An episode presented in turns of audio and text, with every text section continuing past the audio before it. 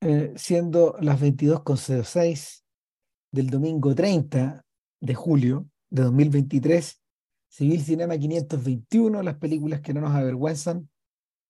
Eh, lo, que no lo, que, lo que a mí me debería dar vergüenza es que andaba bien pajero para subir los episodios, entonces subí dos de golpe y ahora vamos a subir otro más. Entonces estamos inundando el mercado y después, va, y después vacando el mercado, como si importara tanto. Mm, Sí, está bueno, está bueno una, está bueno una fábrica, weón. La, la producción industrial de contenido, weón, no, no, No, no, no nos va, No, nunca nos no fue. da, no, no da. La, la industria cultural, weón, concebida como industria, no tiene muchos bemores, weón. Así que no, hay que asumirlos, no vamos. Sí, que se Ya. Ya. Eh, dicho eso, Oppenheimer. No era lo que pensábamos grabar porque con Vilche habíamos discutido los beneficios de hacer las dos versiones de El tren de las tres días a Yuma. La de Delmer Daves y años después la de James Mangold. Eh, lo haremos, lo vamos a hacer, pero como JP fue a ver Oppenheimer con el dono. eh, No, no, fui solo. Fuiste, ah, fuiste solo al final, yo pensé que Sí, no, pues el dono la fue en, en, en, en- el IMAX y le queda hacer que la casa, bueno, y yo no voy Ah, a. pi- Pico la zorra. Claro, ¿no? Y estar ahí sometiéndome al estrés, weón, ¿cachai? De conseguir un producto tan deseado, weón, como un, un asiento en esa función. No, pico, weón, fue una función cualquiera que además igual estaba llena. No, además, además la viste en una pantalla bien grande, weón, yo creo. No, no era tanto, ¿ah? Sí la vi en la sala red del, del Alto Las Condes. Ya, Fue- pero eso está yo- bien. Está Ok. bien, pero tam- tampoco una cosa que. Claro, pero tampoco una cosa abrumadora. Ah, pero ya, filo, la vi. Me, me imagino, claro, que la sala XD debe haber estado repleta. Sí, no, bueno, ni hice ni el intento de comprar entrada ahí, pues, ¿cachai? No, olvídate. No, no, fui, compré la weá que funcionaba y uno era relativamente decente, ¿cachai? Ya listo. Puta, fui, me senté, tuve las tres horas, weón, sentí que pasó un siglo, digamos, y no porque me haya aburrido, sino porque la sensación de tiempo transcurrido es muy poderosa en esta película. Súper grande. Y está Sí, diseñada y- para eso. Soy, pero sí, claramente. Eh, y claro, me fui caminando de vuelta a la casa pensando, bueno, eh, pensando respecto de si, ¿qué es esto que acabo de ver? Ya. Eh, Ah, pero eso es el- bueno. Sí, pues. Sí, por parte yo tenía una preconcepción del respecto de lo que iba a ser la película, no en términos de buena, mala, sino que yo creía para dónde iba el, el- el- punto. Claro. Y dándole vuelta, vi- viendo la película me dije que me estaba dando cuenta de que no, que no era lo que yo creía, después me di cuenta de que sí, que, que, que sí era lo que yo creía, pero no era tan importante como yo creía, y ahora que lo sigo, lo estoy pensando más vuelta, estoy- creo que sí, que tenía razón, solo que la Sí, po. forma de, de- de- de- dar con el asunto fue mucho más diagonal y más enrevesada. Mira, Eh, yo, yo no se entiende en- nada lo que estoy diciendo, pero ya vamos a llegar al no, punto. bueno, full disclaimer, con JP hicimos el podcast en la mañana, en el fondo. Sí, pues, ah, hicimos el podcast Sí, no grabado. Hablamos como ahora- 45 minutos, así que este podcast va a durar como 15 para cerrar Claro, la eh, esta wea- esto va a ser como un. puta, como- repetición. po. Claro, puta, un, un remake, eso sí, con sueño y cansancio, el cansancio del día. Así no, que va a ser la versión no. disminuida de- del podcast no grabado. Claro, qué lástima que ustedes se lo pierdan, digamos, pero bueno. A ver, Oh. eh, yo también fui un poco en pelota. No, no quise, a mí- obvio, obvio que miré, obvio que miré los eh, los trailers, que puta, qué divertido, eran cada vez más grandes.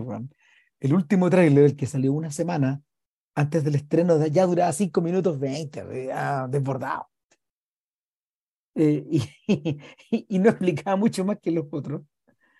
Eh, el, le eché un par de miradas y un par de ojeadas a algunas páginas de American Prometheus, el, el libro de Kay Bird, em, que, que supuestamente inspiró eh, a la, a la película, y, pero, pero en realidad el, el texto, eh, la anécdota inicial es otra. No sé si la, no sé si la leíste por ahí, Vilches, pero eh, No, si no he leído, no he leído ni una hueá, ¿cachai? Estoy Mira, aquí hablando ah, desde lo que sé, la- lo, que, lo que vi, punto. mira, No el vi ni. Nada. el responsable de haber metido, de haberle metido en la cabeza a Oppenheimer a Nolan fue su alter ego, Robert Pattinson. El alter ego en Tenet. Ya. Estaban, ter- estaban terminando el rodaje de Tenet y eh, Pattinson le regala no la biografía de, de, de Kay Bird, sino eh, un libro de poemas escrito por Oppenheimer. Y venía con una notita que decía, eh, a propósito de haber trabajado meses en Tenet, de haber estado metido meses en el mundo de Nolan, eh, Pattinson le, escribía al borde, ¿no sería interesante poder volver a meter el genio dentro de la botella? y, y retroceder efectivamente para evitar que una tecnología como esta se desarrolle. Y, y a Nolan se le quedó, a, Nolan le quedó el tejo pasado. Pero eh, interesante, cuando él se empieza, cuando él, cuando él manda a la, cuando él manda a su equipo ahí a, a saber qué productos hay posibles de, de adaptar de Oppenheimer, se topa con que American Prometheus eh, ya había intentado convertirse en películas varias veces. ¿El libro, ese libro de cuándo es? ¿Cuántos años tiene ese libro ya? Como 15, puede ser. Ya. Ah, pero de este siglo igual. Sí, en su momento se ganó el Pulitzer, es un trabajo que tomó 25 años más o menos al, periodista eh, y que, y que, ¿cómo se llama? Eh, cuya, cuya autoría está compartida con un señor llamado Martin Sherwin. Ahora, Martin Sherwin, Martin J. Sherwin, es un historiador, eh, es un historiador cuya especialidad es armas nucleares. Entonces él, tiene estudios, él tiene estudios de física también.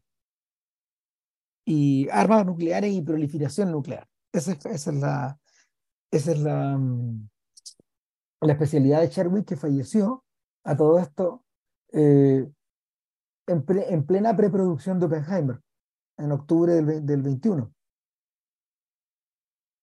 Entonces no alcanzó a ver el resultado de la, de la película. El, ah, mira, acá, dice que eh, el libro fue publicado en 2005. En algún momento de finales de la década de los 2000, eh, Sam Mendes quiso hacer Oppenheimer. Y se cayó.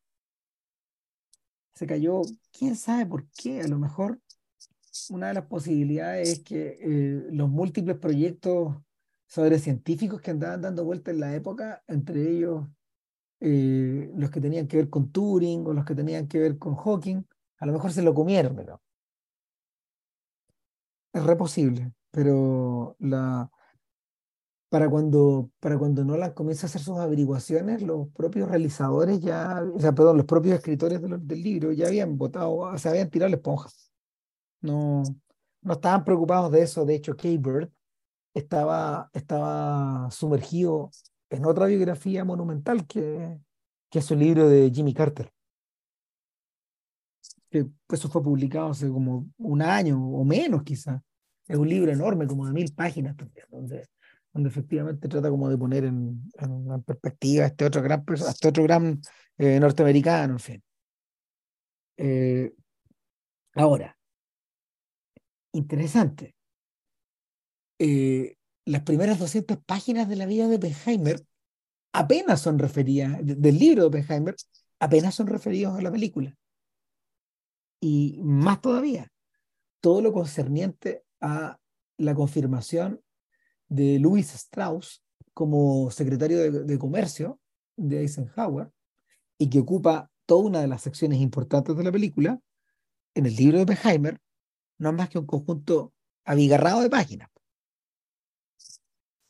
Es una cagadita de material al lado de todo el, todo el resto como de investigación que, que de alguna manera se devora el libro, que es lo que tiene que ver con el proyecto de los Alan, con Manhattan.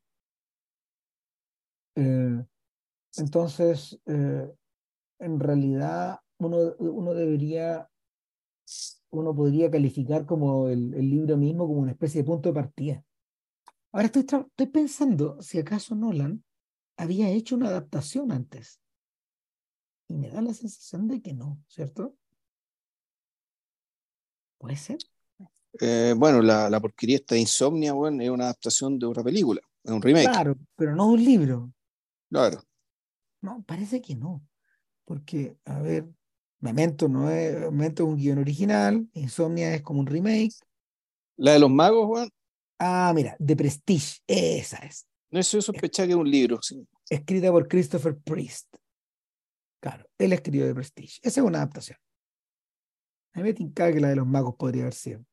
Mm. Porque todas las otras, en realidad, son material, son material original, incluyendo Dunkerque o Interestelar, digamos, que, que había tenido encarnaciones previas. Y bueno, ahí no sé. Eh, los cómics, la trilogía de Batman extrae elementos de algunos cómics, pero en realidad no, eh, no adapta ninguno en forma literal. Batman es un personaje preexistente. Claro, por ahí podría ser también. Pero en este caso yo creo que no había, no había adaptado una biografía. No. A ver, Dunkerque. No, Dunkerque tampoco. No, Dunkerque tampoco. No, sí, esa, e, esa idea de, y no me tengo en materia, yo creo, esta idea de, en el fondo, trabajar con la velocidad, eh, con la, con la temporalidad, temporalidad relativa. Tengo que mm. trabajar con un día, una semana y una hora en paralelo. Y tratarlo de la misma manera y condensarlos y hacerlos coincidir en un solo momento. Eso yo creo que es muy de él. No, no, no, no me imagino hemos escrito un libro. No, no, sería una imitación de, del material. Ahora, eh, lo que mencionáis, bueno, a ver, hablemos en lo formal. Eh, Oppenheimer es el filme más largo de Nolan, 180 minutos. Eh, es una especie de culminación de una suerte de proyecto o, de un proyecto de un proyecto artístico ligado al gigantismo, es decir, cada vez más grande o cosas más grandiosas en este caso con un, con una, con un, con un pie forzado, que es, que fue el de eh, filmar todo con todo lo posible con, con efectos prácticos, incluyendo las explosiones. Eh, y muy pocos efectos especiales digitales. Casi todos son, hay efectos de maquillaje, por ejemplo, hay, hay efectos luminosos, hay efectos de postproducción, que están más ligados a la post que, a, que al CGI, ese tipo de cosas. Eh, lo tercero es que, claro, como otras películas de Nolan, de Nolan eh, combina tres temporalidades, igual que Dunkerque, por ejemplo. Igual que, igual que Inception. No, bueno, Inception es otra cosa. Inception ya es el. Inception en realidad es el sueño de Quan Su. O sea, al fondo esto el sueño, dentro del sueño, dentro del sueño, dentro del sueño. Claro, pero, pero por lo tanto. a estar combinadas como tres o cuatro en algún momento. No, yo diría que hasta más, porque en el fondo son, son muchas capas. Pero ahí las capas, pero, eh, pero claro, ahí, eh, ahí las temporalidades, como, el fondo es como una, es una cajita, son, son cajitas dentro de cajitas, dentro de cajitas, dentro de cajitas. O sea, corren en paralelo, pero su, resol, su resolución es siempre de adentro hacia afuera. ¿Ya? Entonces, una temporalidad un poco distinta. Aquí tenemos, aquí efectivamente tenemos tres temporalidades, son en torno a tres, eh, una que tiene que ver con el proceso, y bueno, la otra también tiene que ver procesos, pero procesos, digamos, eh, judiciales políticos. Donde por una parte está, bueno, naturalmente el elemento previamente biográfico, es decir, el relato del proyecto Manhattan, principalmente. O sea, cómo Nolan llega a hacerse cargo del proyecto Manhattan, cómo lo lidera, cómo lo lleva a término y, y, cómo es recompensado por ello, en, el buen y el mal sentido. esa es la línea principal de la película. Claro. Y que uno podría pensar incluso que eh, si, hubiera, si sacaras las otras dos partes y contara solamente esto, también funciona. funcionaría con una película convencional al respecto. Sí. Funcionaría. Ya, funcionaría y bastante bien. El, eh, a ver, ¿cuáles son las tres partes? 1953, esa es una, y es la, es la sección que eh, él denomina con un pequeño cartel llamado Fisión. Es en colores y em, en realidad es un periodo bien acotado de tiempo. Es el periodo en que se reúne la comisión Gray, que es la que jode un poco la vida de Oppenheimer.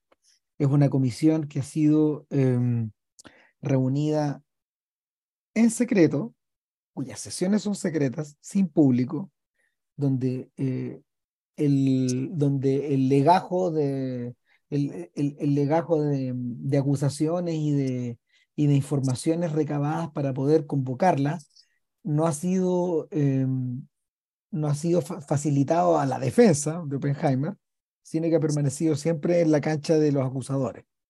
Ahora, y, y claro, digamos, ¿y esa comisión qué es? Básicamente es, es, una comisión de apelación.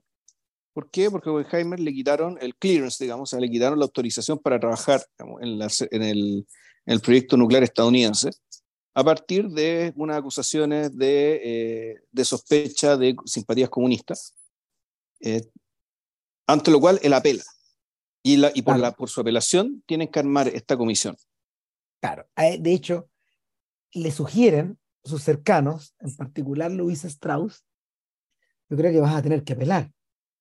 Eh, pero eh, no es una muy buena idea apelar porque es someterse al es someterse al escrutinio privado y a veces indiscreto de, de, esto, de, esto, de estos tres miembros, aparte del equipo de la acusación, o del equipo que representa al gobierno, eh, y una multitud de una multitud de cercanos convocados a prestar testimonio. Ahora, uno pensaría que a partir de esos testimonios, en una película normal, emergerían los flashbacks, ¿cierto? Claro. En un film normal, digamos, lineal. Sí.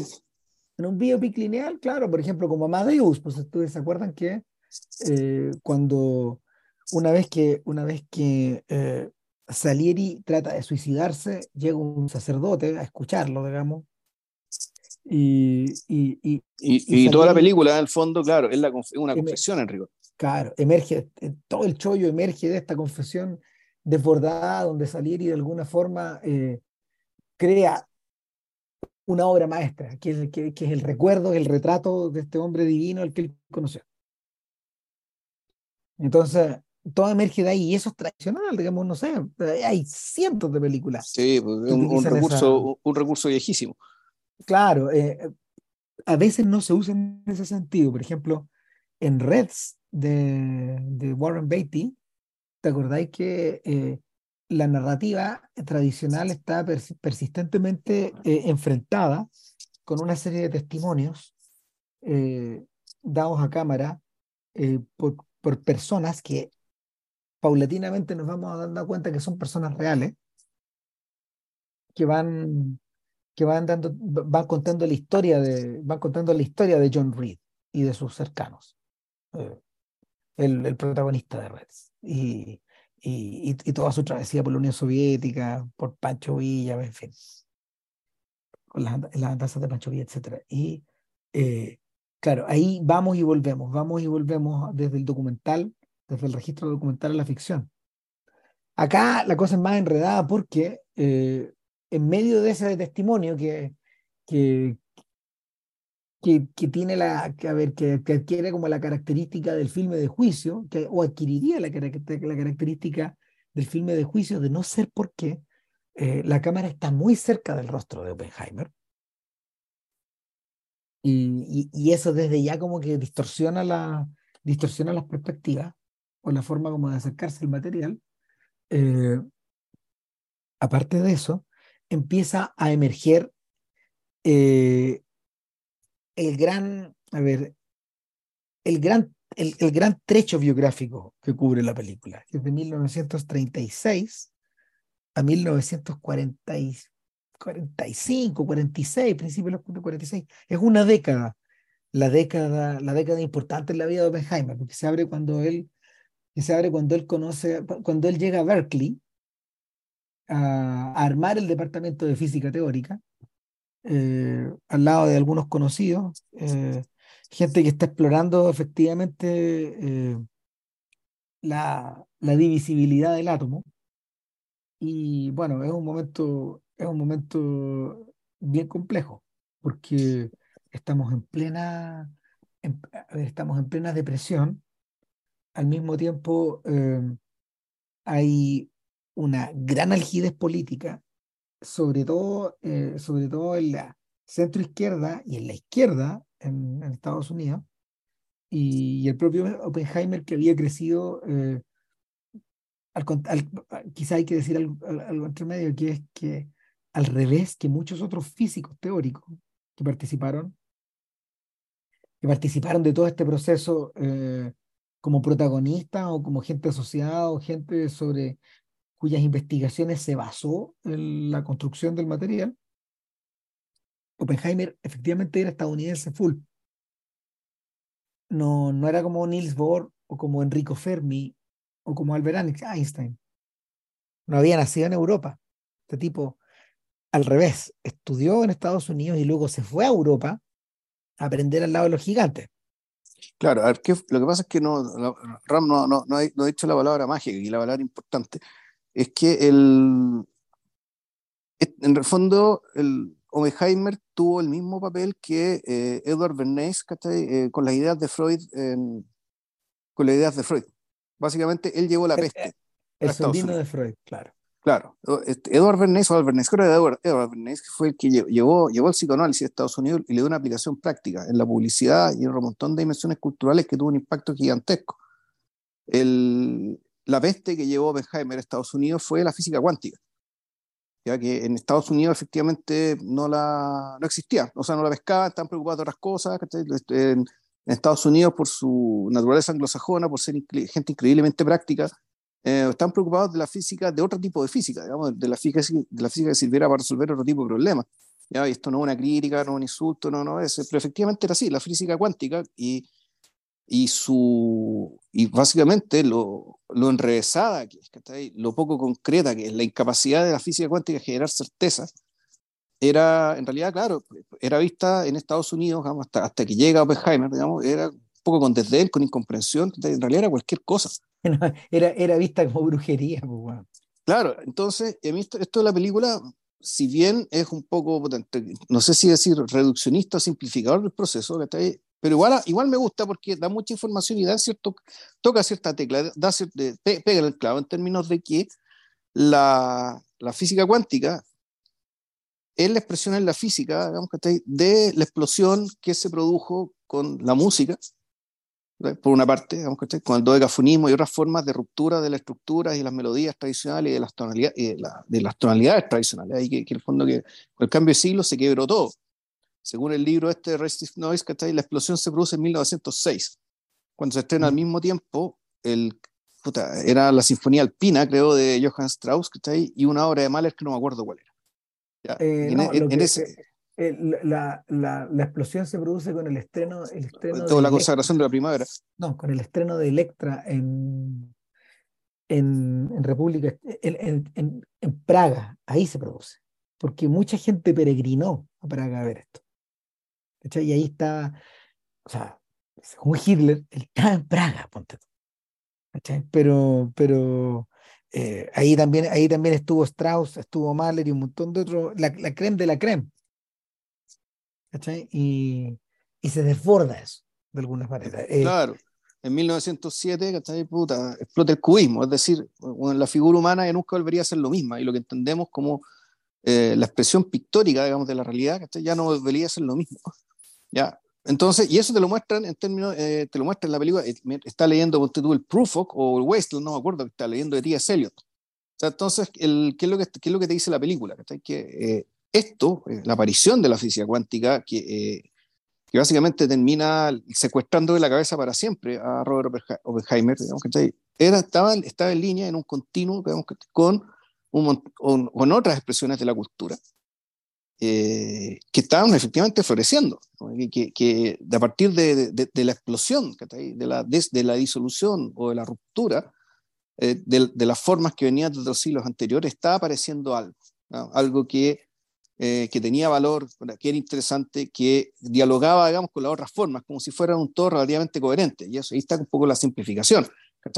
No, no, necesariamente tiene que haber coherencia entre el Prufok, entre Stravinsky, entre Picasso y entre Niels Bohr. Pero la película te lo vende así, y, pero te lo vende así básicamente para entender que eh, nuestro, amigo Benheimer, digamos, que está, está subido, se subió ese vagón y un vagón que iba muy rápido, eh, y él absorbió todo eso. Entonces, también como dato para decir que él es un hombre de la cultura. Y y ahí está lo importante, el quid del asunto, y que esto está explícito, dicho, explícitamente dicho en alguna parte de la película, es que la ideología comunista era la expresión política de todo esto. O sea, el, el pensamiento de izquierda, montado en Marx o en otros pensadores semejantes, digamos, que debería implicar una ruptura y una ruptura beneficiosa como todas estas rupturas que, de, las, de las que acabamos de hablar. Mm. Ya. Entonces, en, en, esa carrera, en esa, en, esa, en esa vorágine, porque en realidad es una vorágine intelectual, um, Oppenheimer sí, aprende a nadar, digamos, pero nunca se baja esa vorágine, digamos, por lo tanto, él, él se convirtió en un izquierdista por su, por su naturaleza individual, nunca fue militante del Partido Comunista pero tenía un montón de amigos que sí lo eran, que trató, trató de armar un sindicato en, en, en, en Berkeley cuando, cuando, se, cuando se instaló, pese, pese al, a los consejos que le dan sus amigos. O sea, su hermano, loco. Bueno, su hermano era comunista, de hecho. Su hermano sí era comunista, y su, ¿cómo se llama esto? Y su cuñada también era comunista, y sus mejores amigos eran comunistas. Eran todos comunistas, su amante pero él no. era comunista. Claro. Claro, la, la película, de hecho, se abre con la llegada a Berkeley, eh, con la instalación en este mundo, con un, lugar donde él se siente muy cómodo, por fin. Eh, interesante. En Europa no se sintió de esa manera, y, bueno, hay un pequeño flashback a la época en que a la en que estaba haciendo su maestría ahí y, de alguna manera se reían un poco de los británicos. Eh, alcanzamos a divisar a Niels Bohr en, eh, encarnado por Kenneth Branagh en la porque para estos efectos Kenneth Branagh que estaba venido a reemplazar a Michael Caine en, en los cameos en las películas de Nolan porque porque Mr. Kane está muy viejito y, eh, y alcanzamos a divisar a Heisenberg también que vendría para que para todos los efectos vendría a ser em, vendría a ser la bestia negra de Oppenheimer y al mismo tiempo la, el reverso claro. Eh, y una que negra. Su, verdadero paralelo. O sea, era su competidor, no su enemigo, porque en el fondo esto no era, una, no era una amistad personal, pues terminó siendo el competidor porque básicamente Werner Heisenberg era el líder del proyecto, del, equivalente al proyecto Manhattan de los nazis, el que lideraba el otro proyecto. Entonces, claramente, en algún momento empezaron, tuvieron que competir, digamos, que está ahí, con la, envueltos en las banderas de los respectivos países. Um, el, debo decir que el, pese a esta simplificación que les conté al principio, yo creo que la secuencia, la secuencia inicial es bastante entretenida, bastante interesante.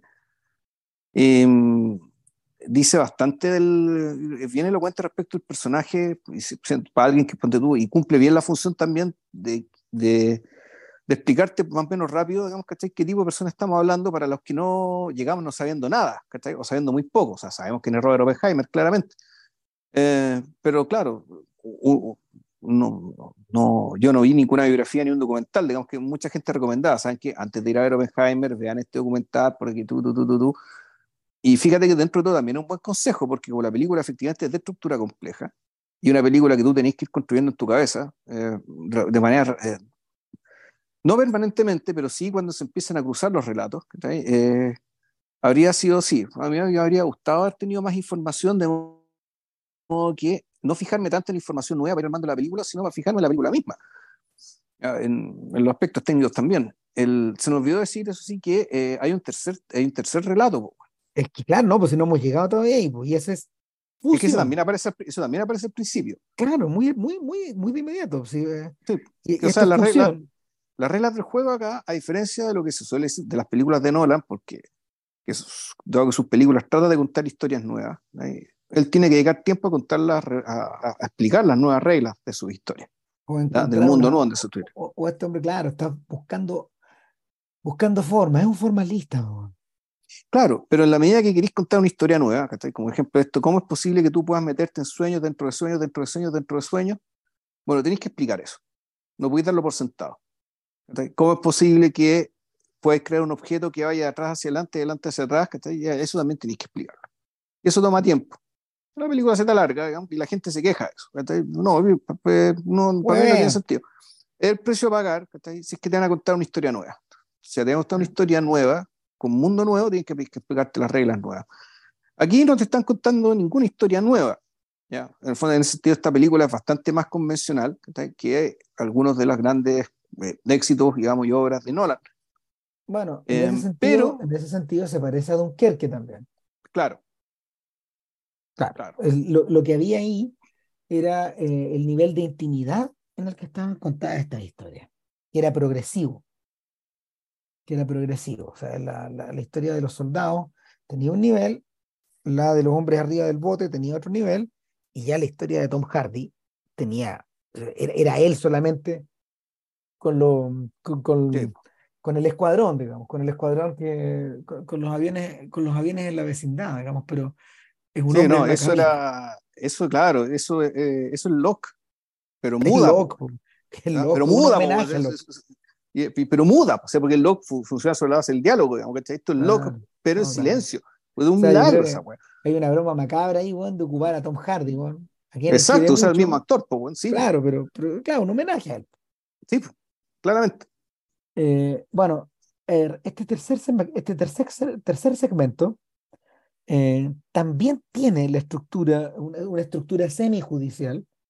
Eh, es una audiencia de confirmación de el secretario, de, el acting secretary of commerce, o sea, el, eh, Luis Strauss, que habíamos visto antes en alguna escena, digamos, encarnado por Robert Downey Jr., eh, que, lo, que lo habíamos visto em, convocar a Oppenheimer como director de centro, del, del, Instituto de Estudios Avanzados de Princeton, eh, que Strauss dirigía y que, no sé, pues, servía entre tantas cosas como para darle, entre, entre tantas otras cosas como para darle pega a Einstein mantenerlo ahí eh, de, alguna manera, de alguna manera prisionero, la verdad. Mm. Pero ya vamos a hablar de eso. Eh, Strauss, que es un político, eh, en 1959, él está postulando a, ser, a ser confirmado por el Congreso como ministro de Economía de Eisenhower, básicamente. Exacto. Claro, tiene a su favor que desde 1920 todos los secretarios han pasado. La prueba es que prácticamente un es prácticamente un, un trámite. Un trámite, claro. Sobre todo él, que estaba ejerciendo el puesto creo que como ocho meses ya. Ahí está sentado en la oficina, sin falta confirmarlo nomás. Y eh, esto está narrado en blanco y negro. Esto está narrado con un evidente espíritu eh, tributario de Oliver Stone, pero yo también diría, pero yo también diría de, algunos dramas, de algunos dramas, eh, de algunos dramas a puertas cerradas de los 60, y en parte también Dos hombres en pugna y ese tipo de ese tipo de material. de hecho. Ahora, a mí me parece que, pero eso sí, la, la secuencia de 1953 es más, dos, es más dos hombres en pugna que la en blanco y negro. Claro. Creo por la claustrofobia que hay, por, no, lo, por, lo, cerrado. Por la mesa, por todo. Sí. Claro, eh, y eh, llama la atención que en el fondo eh, Nolan esté, filmando el 100% de sus imágenes en, en, el último modelo de la cámara de IMAX, que a todo esto, a cada, a cada película, él colabora para mejorarla. Y el efecto que se produce es similar al efecto que Clint Eastwood consigue en Sully, otro filme y creo que el primero que fue filmado 100% en IMAX también, en IMAX nativo, con la diferencia de que Eastwood filma en digital y em, eh, Nolan desarrolló una cámara de IMAX de 65 milímetros de película física. Esa es la diferencia.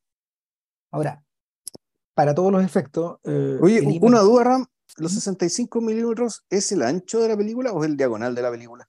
Es el ancho en el ancho. No es el diagonal. Son realmente anchos. Si fuera el diagonal no sería tan ancho. Puta, qué raro, porque el día cuando el dono estuvimos viendo, que tenía una cinta que era de supuestamente 35 milímetros, y yo creo que esa hueá es menor. 3,5 centímetros, y tenía una de 70 milímetros, y eso era menos de 7 centímetros, Ya no sé. Pero, Entonces. recuerda, que, recuerda que en el fondo es el objetivo, el de, el de, la, el de objetivo el de 60. Tal vez la película no alguien que sepa más de esas cosas técnicas nos podría ayudar, pero también lo he tenido en la mano y son cosas enormes. Sea, el, de 70 es grande, bueno. No, y de una me mostró una, una de Interstellar, que, que esa agua sí que es grande. Mm. Entonces, esta fue filmada con una cámara de 65. Y eh, el efecto es parecido al de Zully, es un, es un ballet de rostros, de gestos, de, de detalle, de manos, de narices, de, de, peinados, de pelos, de bordes, de... Eh, realmente la cámara está muy cerca, Y, y, y Nolan, Nolan tomó lecciones de Zully. Se entiende muy bien que se entiende muy bien el interés, la, relación también que existe entre los dos, porque efectivamente. efectivamente bueno, Zully también es un juicio. Sí, claro, básicamente. Y, y, y la, el, efecto que, el efecto que tiene el IMAX al filmar los rostros es bien similar al efecto que eh, los filmes, los filmes mudos tenían a la hora de, de filmar los rostros. De alguna manera eh, magnificarlos, convertirlos en, convertirlos en continentes. Eh, realmente es impresionante. O sea, la manera en que la manera en que la cámara escruta los gestos de los gestos de Killian Murphy, que interpreta a Oppenheimer, y, y de Robert Downey Jr., que interpreta a, Strauss. Eh, yo diría que hasta, eh, mira, psicológica, psicológica es, es, una especie de lugar común. En este caso yo creo que es casi zoológica, taxonómica. Porque son realmente muy grandes. O sea, yo, yo que la vi en IMAX y que el IMAX, la, la composición que la composición de Oppenheimer en IMAX es abierta, entonces como 2.20. Más o menos. se parece a la, a la, yo diría que un poco menos, eh, sí, se parece, se parece un poco a la manera en que, a la manera en que Vittorio Storaro compuso Apocalypse, Apocalypse Now Redux. Claro. Entonces, el, la, eh, es muy útil como instrumento para poder mirar adentro de esos rostros y perderse dentro de esos rostros. Ahora, el,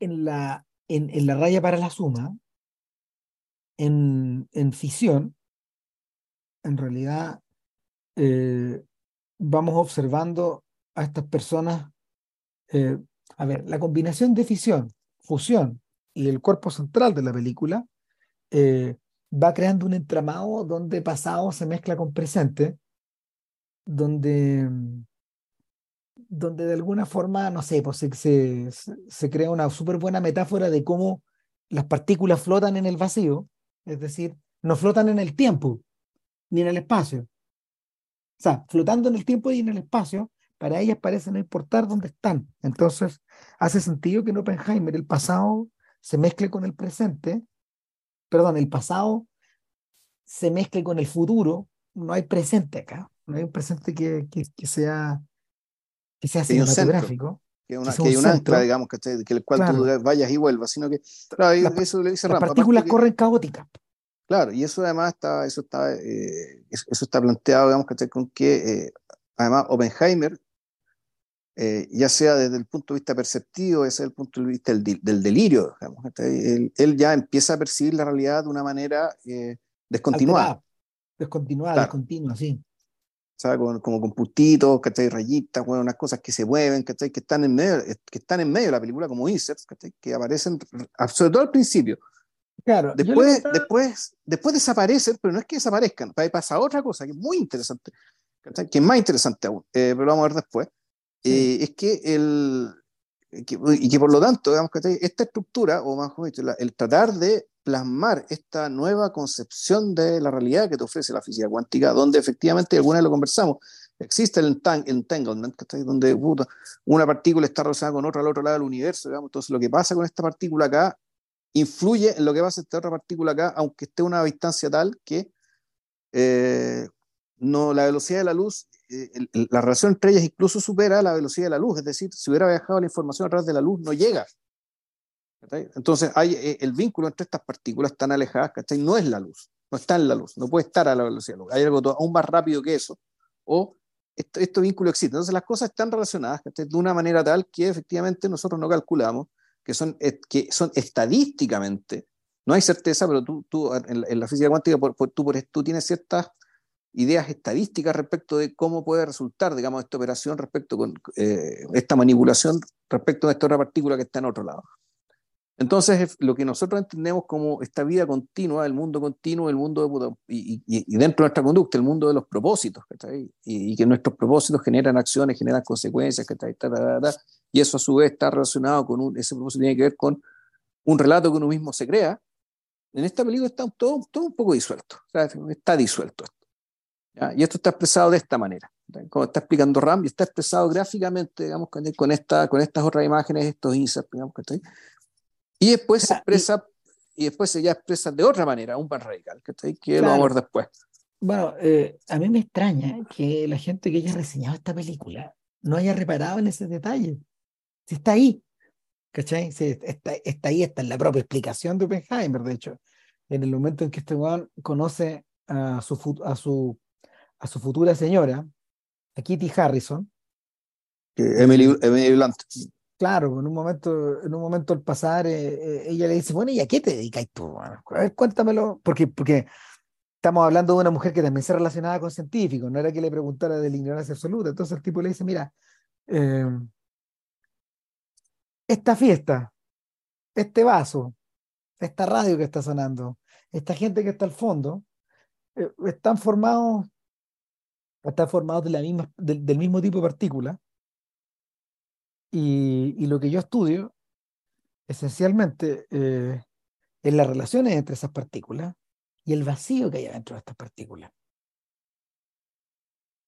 Efectivamente, hay más vacío en eso, hay más vacío que partículas. Estamos hechos de vacío. Y, por lo tanto, digamos, la, la, ilusión respecto de que una cosa no puede atravesar a otra, eh, o sea, más que una ilusión, o sea, es una realidad concreta, una realidad concreta que, eh, que se sostiene, digamos, eh, que merece también ser explicada. Porque habiendo tanto vacío entre, entre, entre cuerpos formados por partículas y al chocar con otro cuerpo formado por partículas, las partículas no se atraviesan, no se atraviesan los vacíos. No se produce esta sensación. ¿Por qué no ocurre eso que debería ser tan normal en el fondo? Entre, entre, entre dos cuerpos que están conformados francamente por vacío. Ahora, en el cuerpo central de la película, yo diría que hay unos tres o cuatro puntos, unos tres o cuatro puntos argumentales que permiten que la cosa vaya avanzando. Uno de ellos es la relación que eh, Oppenheimer tiene con Jean Tatlock. Jean Tatlock era su amante, eh, era una persona psicológicamente complicada, bien al borde, eh, una persona que él amó, que él amó probablemente como a nadie, y, con la que nunca entabló una relación, eh, una, una, relación fluida ni convencional, en ninguna, ningún sentido del término. Claro, el detalle, el detalle que te lo muestra es un detalle muy simple. Él le llevaba flores y ella las botaba. Y, él sabía que ella iba a botar las flores. Y era parte de la rutina, era parte de su rito. Claro. Eh, ese es uno. El encuentro con Kitty Harrison que acabamos de señalar es otro, digamos.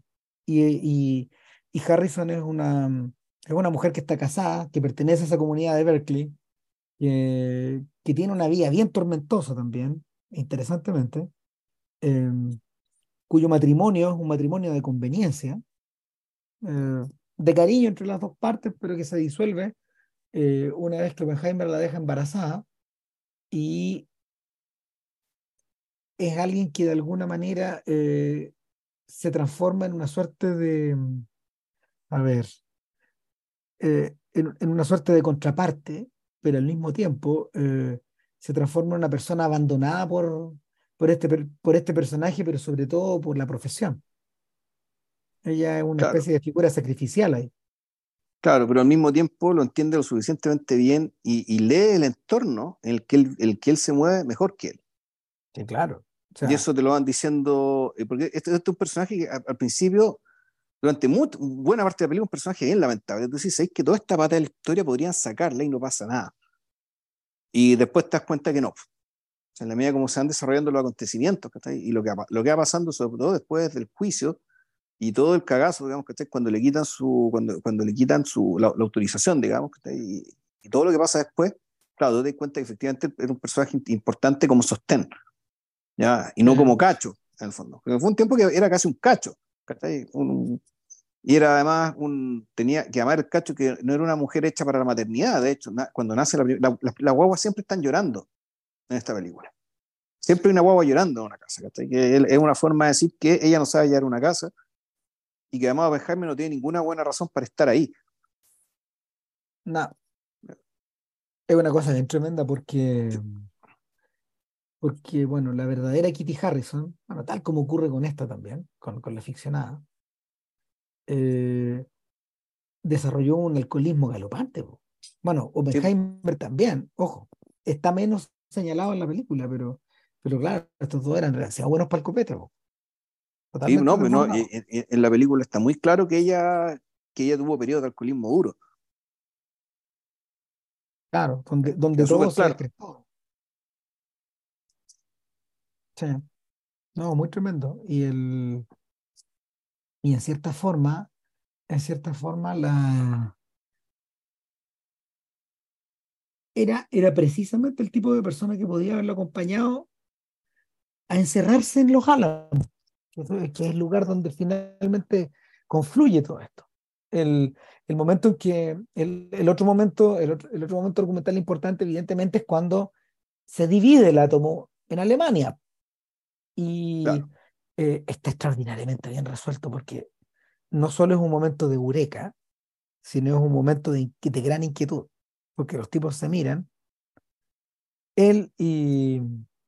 ¿Cómo se llama el personaje de, de Josh Harnett? Espérate, lo tengo acá. ¿eh? Eh, no era Lawrence.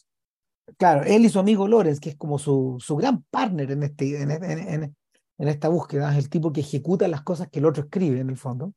lo que pasa es que, bueno, ahí lo voy a explicar muy cortito. El, por lo que tengo entendido, la, los físicos, en realidad, al igual que los publicistas, los físicos en realidad, a fondo, son dos gremios distintos. En los publicistas tenéis por un lado los creativos y por otro lado tienen los ejecutivos. Y los dos son necesarios, sumamente necesarios para que una empresa de publicidad funcione, digamos, para que una agencia de publicidad funcione pero son perfiles sumamente distintos, son personas, son tipos de personas muy distintas. Las que tienen que convivir y ponerse de acuerdo, digamos, para lograr que lo que vimos en Mad Men, digamos, que alguien genere el contenido, las ideas, los productos, digamos, y alguien se lo explique y el ejecutivo se lo explica al cliente y lo va y va manteniendo la relación con el cliente, digamos, que protegiéndolo, protegiendo al creativo para que el creativo a su pega. ¿ya? En el mundo de los físicos, ¿cachai? Eh, tener los físicos teóricos y tener los físicos experimentales, que también son sujetos completamente distintos. Son muy, muy distintos. O sea, son dos tipos distintos, de, son tipos distintos de personas, tipo distinto de perfil. Entonces, claro, Oppenheimer era un físico teórico. Y Maxwell, en cambio, era un buen que estaba metido ahí, bueno, puta, arreglando fierros, digamos, que está ahí, para poder desarrollar los experimentos que a los teóricos se le van ocurriendo. Bueno, el momento en que, esto, el momento en que todos se enteran de que el átomo se divide, y es divisible, y, y, y el equipo de Lorenz va corriendo a hacer la prueba, eh, ellos empiezan a pensar, bueno, ¿estás pensando lo mismo que yo? Sí, obviamente.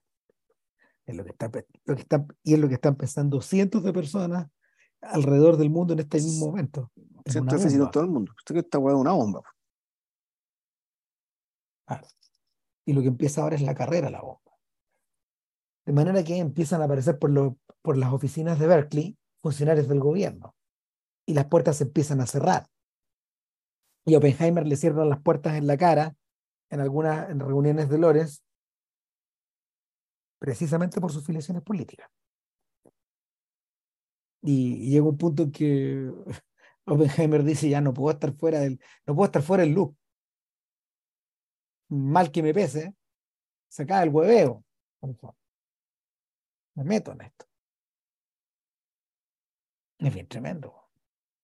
O sea, es interesante el hecho de que, eh, de que aquí nos metemos al, en, todo este, en, todo este momento, cuando se produce la noticia y, y, y este sujeto finalmente reclutado digamos, para dirigir el proyecto Manhattan, es, es el, bueno, saber la motivación real que está detrás de su participación en este proyecto. Mm. ¿Ya? Que, que tiene que ver, puta, alguien se lo atribuye, lo atribuye al, al, al ego masculino, ¿cachai? O, o al orgullo científico, o, al, o, o en realidad es, puta, en realidad estar cerca, ¿cachai? De aquello que está pasando. El- el- es, es bien, es bien interesante esto de que, que uno podría ponerlo maquiavélicamente, digamos, ¿cachai? que la bomba fue posible porque eh, básicamente un- unos productores, es decir, una, una gente que tenía los recursos, en este caso recursos del gobierno, eh, puta, trajo talento, ¿cachai? A través de la... El, valiéndose de, de cierto orgullo profesional, y no un orgullo necesariamente competitivo, digamos, ¿cachai? Para ganarle a otros físicos, sino que en realidad era para no estar fuera del gran fenómeno, la gran novedad, el gran descubrimiento. Que a diferencia de muchos descubrimientos históricos, digamos, en la física, iba a ser eminentemente colectivo. No podía no serlo. O sea, efectivamente, los grandes descubrimientos físicos eh, eh, de un tiempo a esta parte son producto digamos, de grandes esfuerzos colectivos y de una gran movilización de recursos digamos, centralizados, ya sea que vengan desde el Estado, desde algunas universidades muy afluentes o incluso de consorcios de universidades que salían para, para, no sé, pues para generar estos, estos, detectores de, estos detectores de gravedad, de las ondas gravitacionales, ponte tú el proyecto LIGO, o de, de- del, del telescopio James Webb, ¿cachai? que está mandado así, y por lo tanto están, eh, que están mirando al, al, universo, digamos, ¿cachai? con una capacidad de absorber, de absorber luz ¿cachai? cada vez más grande. Entonces, el, la, la compleja, la, la personalidad de Benheimer, bastante compleja, eh, cruzada por la política, por una parte, y por lealtades, por lo tanto. O sea, solamente eh, y o sea, que, que es, política en términos de el deseo de un tipo de sociedad, sino también una lealtad personal con otras personas, con la, que era el círculo en el cual se movía, por un lado. Y por otro, la posibilidad efectivamente de participar en esto que él mismo estaba predicando y que esto, esto, esto mismo que él estaba consumiendo también, en términos de la, la posibilidad real, digamos, de, produ- de provocar un quiebre. ¿Sí? Bueno. y que este quiebre que él venía estudiando tuviera un efecto práctico. en ese punto donde se abre la otra, el, el, el, el- el otro hilo metafórico de, de Oppenheimer que también está allá afuera, digamos. O sea, uno piensa, uno piensa en, uno piensa en Nolan recibiendo a la gente de Warner que le está ofreciendo Batman en 2003, 2004, después de hacer Insomnia. Y, y uno dice, bueno, este weón le ofrecen la posibilidad, es el primero de estos tipos de estos directores independientes al cual le ofrece, que lo hemos vuelto a ver una y otra y otra y otra vez eh, en, los años, en los años siguientes, eh, a quien le ofrecen gran presupuesto para trabajar básicamente con gente con capa o eh, con, con, con marcas registradas previas.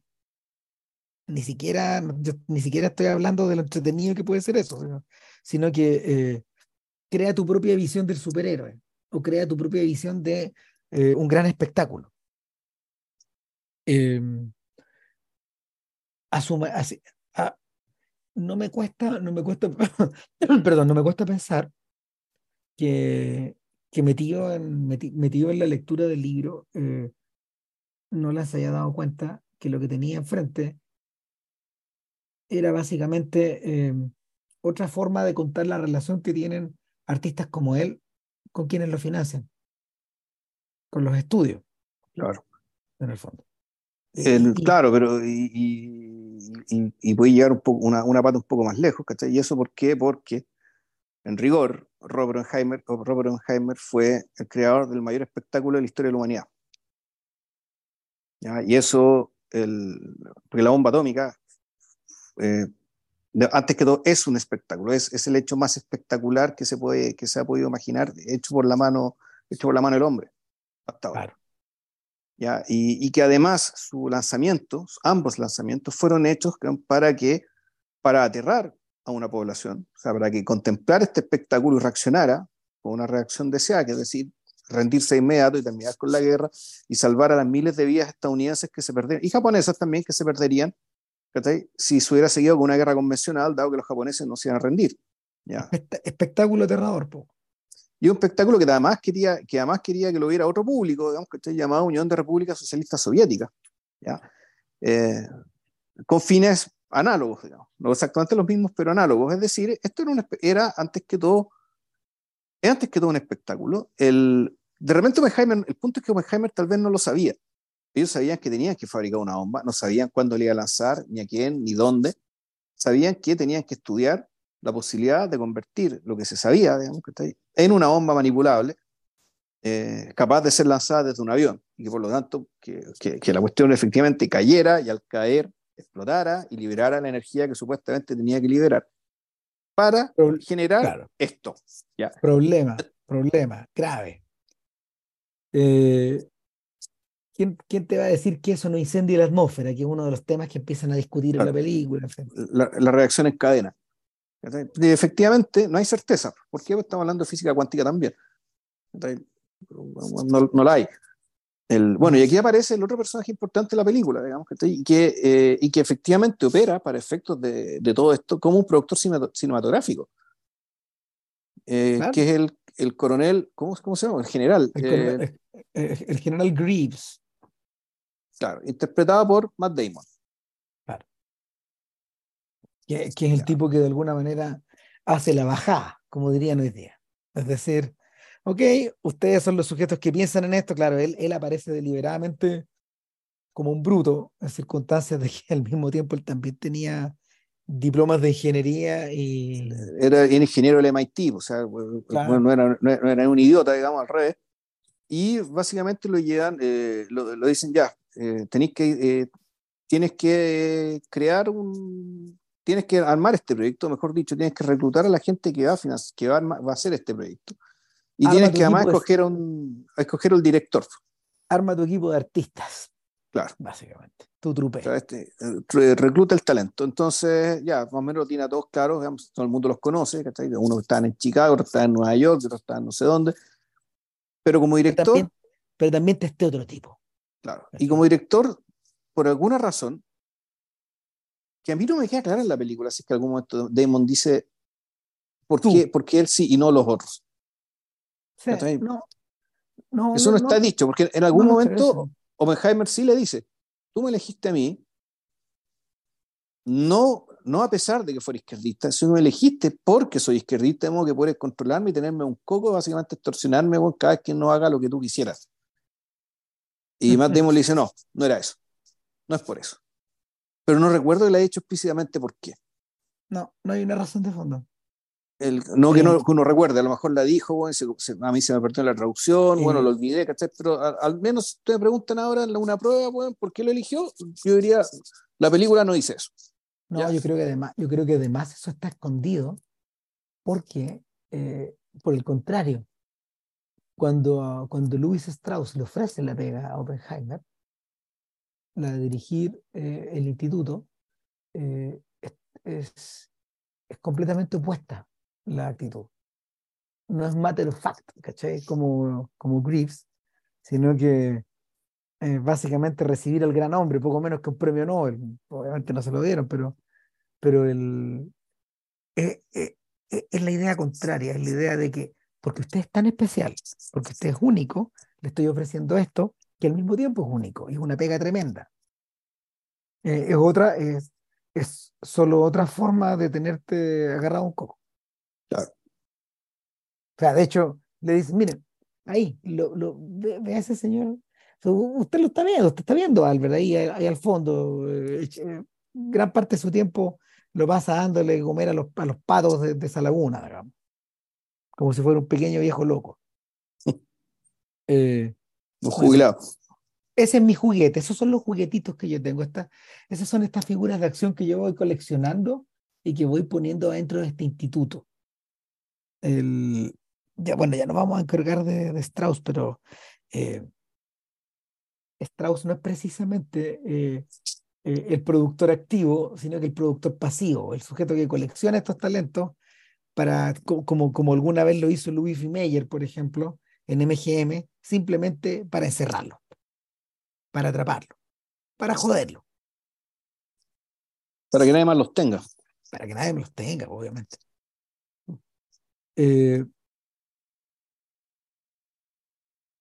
Claro, entonces el, el, de aquí lo que viene, básicamente viene la creación del estudio, ¿no? de este estudio, que en vez de llamarse Warner Brothers, este estudio se llama Proyecto Manhattan o Los, o, los Álamos, donde se desarrolla este proyecto, que se elige una zona que tiene ese valor significativo para Oppenheimer porque es básicamente el lugar donde, él, donde su familia tiene su rancho. Porque este Oppenheimer era, era, era judío, judío de ciudad, neoyorquino, si mal no recuerdo, pero cuya familia tenía un, un rancho en Nuevo México y donde él pasaba largas temporadas, largos veranos, donde él aprendió a montar, que se yo, era un poco un vaquero, él, y su hermano. Él, el lugar que más disfrutaba en la tierra, pero al mismo tiempo el que, el que conocía mejor. Exacto, entonces, puta, conocía los vientos, conocía el clima, conocía la topografía, con, además con su ojo riguroso científico, lo conocía de una manera tal que, y que además geográficamente permitía que parte del trabajo que se hacía en Nueva York pudiera llegar, parte del trabajo que donde, están, donde están refriando el uranio, que no me, el uranio, que no me acuerdo dónde era, pues llegaba para allá, lo que estaban haciendo en California, que era otra cosa, llegaba para allá, estaba, en el centro del país. Estaba en el centro del país, estaba en el centro del país. Entonces, eh, eh, se empieza, básicamente se empieza a crear este estudio, ¿ya? Esta ciudad, que es una ciudad donde vienen estos científicos, donde desarrollan este, proyecto, este proyecto, pero que también es un poco un estudio de grabación, porque se volvió un estudio de filmación, y donde mm. Oppenheimer es alcalde, alguacil, que está ahí, y es, todo al mismo tiempo, es, factor, es todo al mismo tiempo, y que se convierte, y en algún momento alguien se lo dice, tú ya dejaste la ciencia, tú ya se convirtió en ejecutivo, no, un gestor. Se, lo, dicen, de se lo dicen de, creo que se lo dice Heller, el padre de la bomba H. Claro. Eh, él, dice, Robert, hace mucho tiempo que dejaste la política. O sea, eh, dejaste la, ciencia. Tú, ahora, tú ahora eres un político.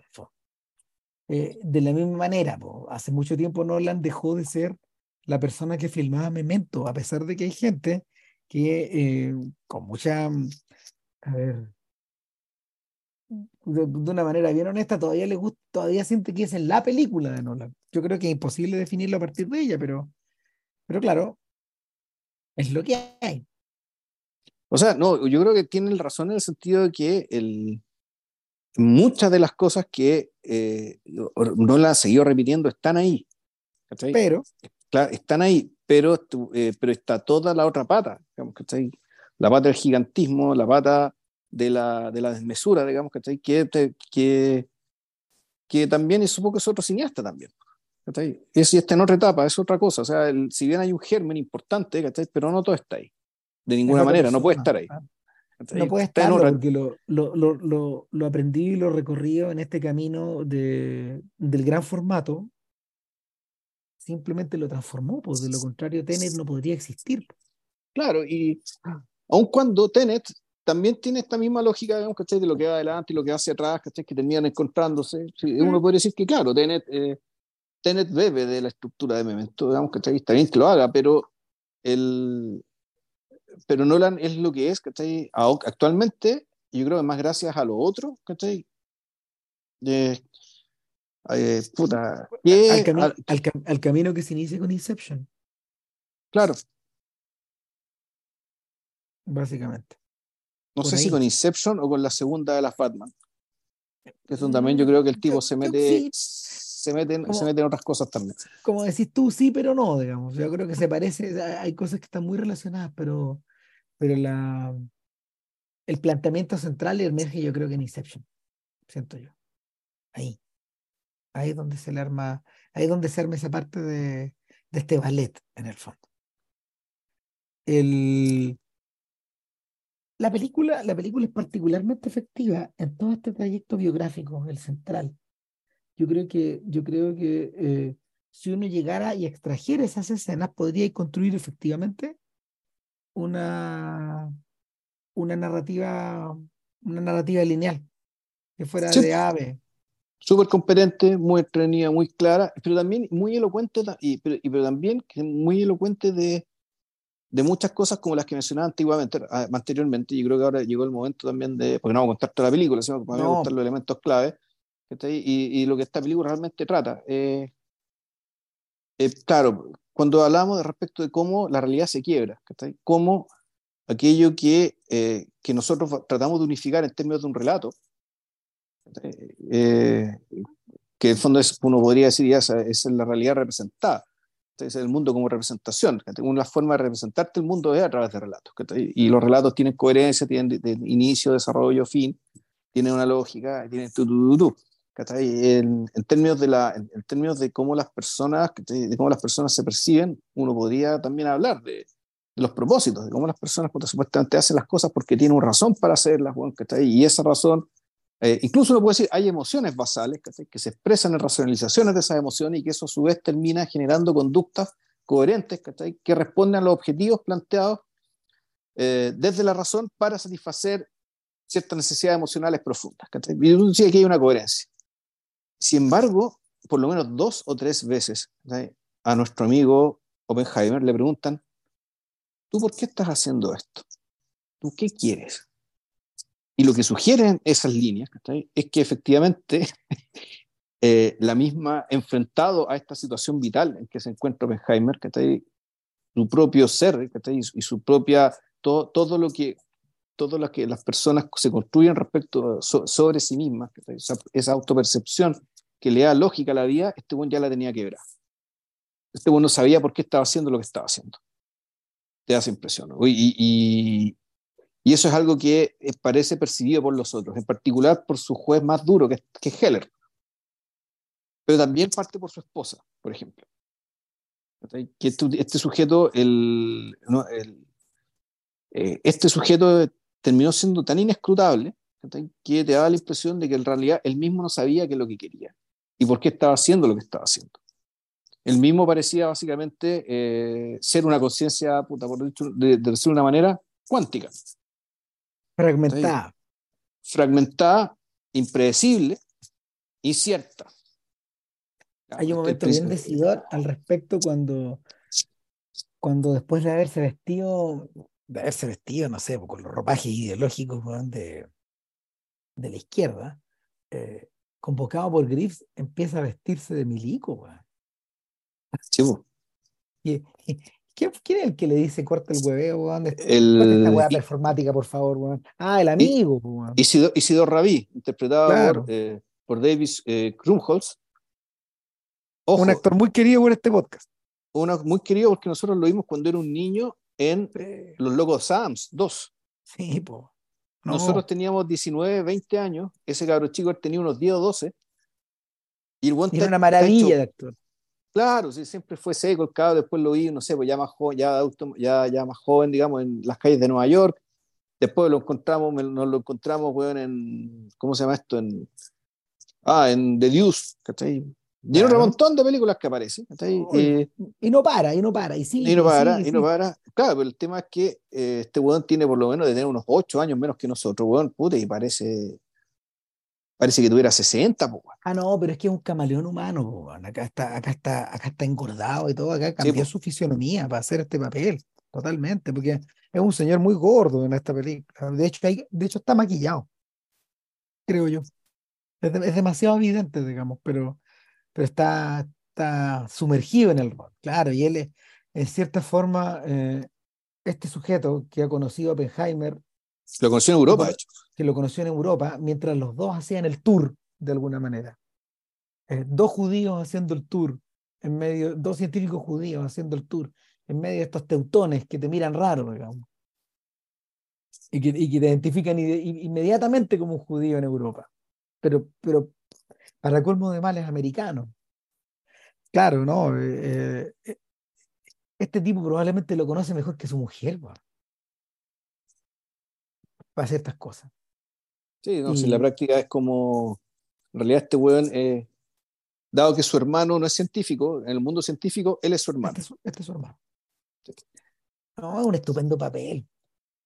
Y, sí, y el... esta palabra que está tan de moda, entrañable, sí, es entrañable. Sí, claro. Completamente.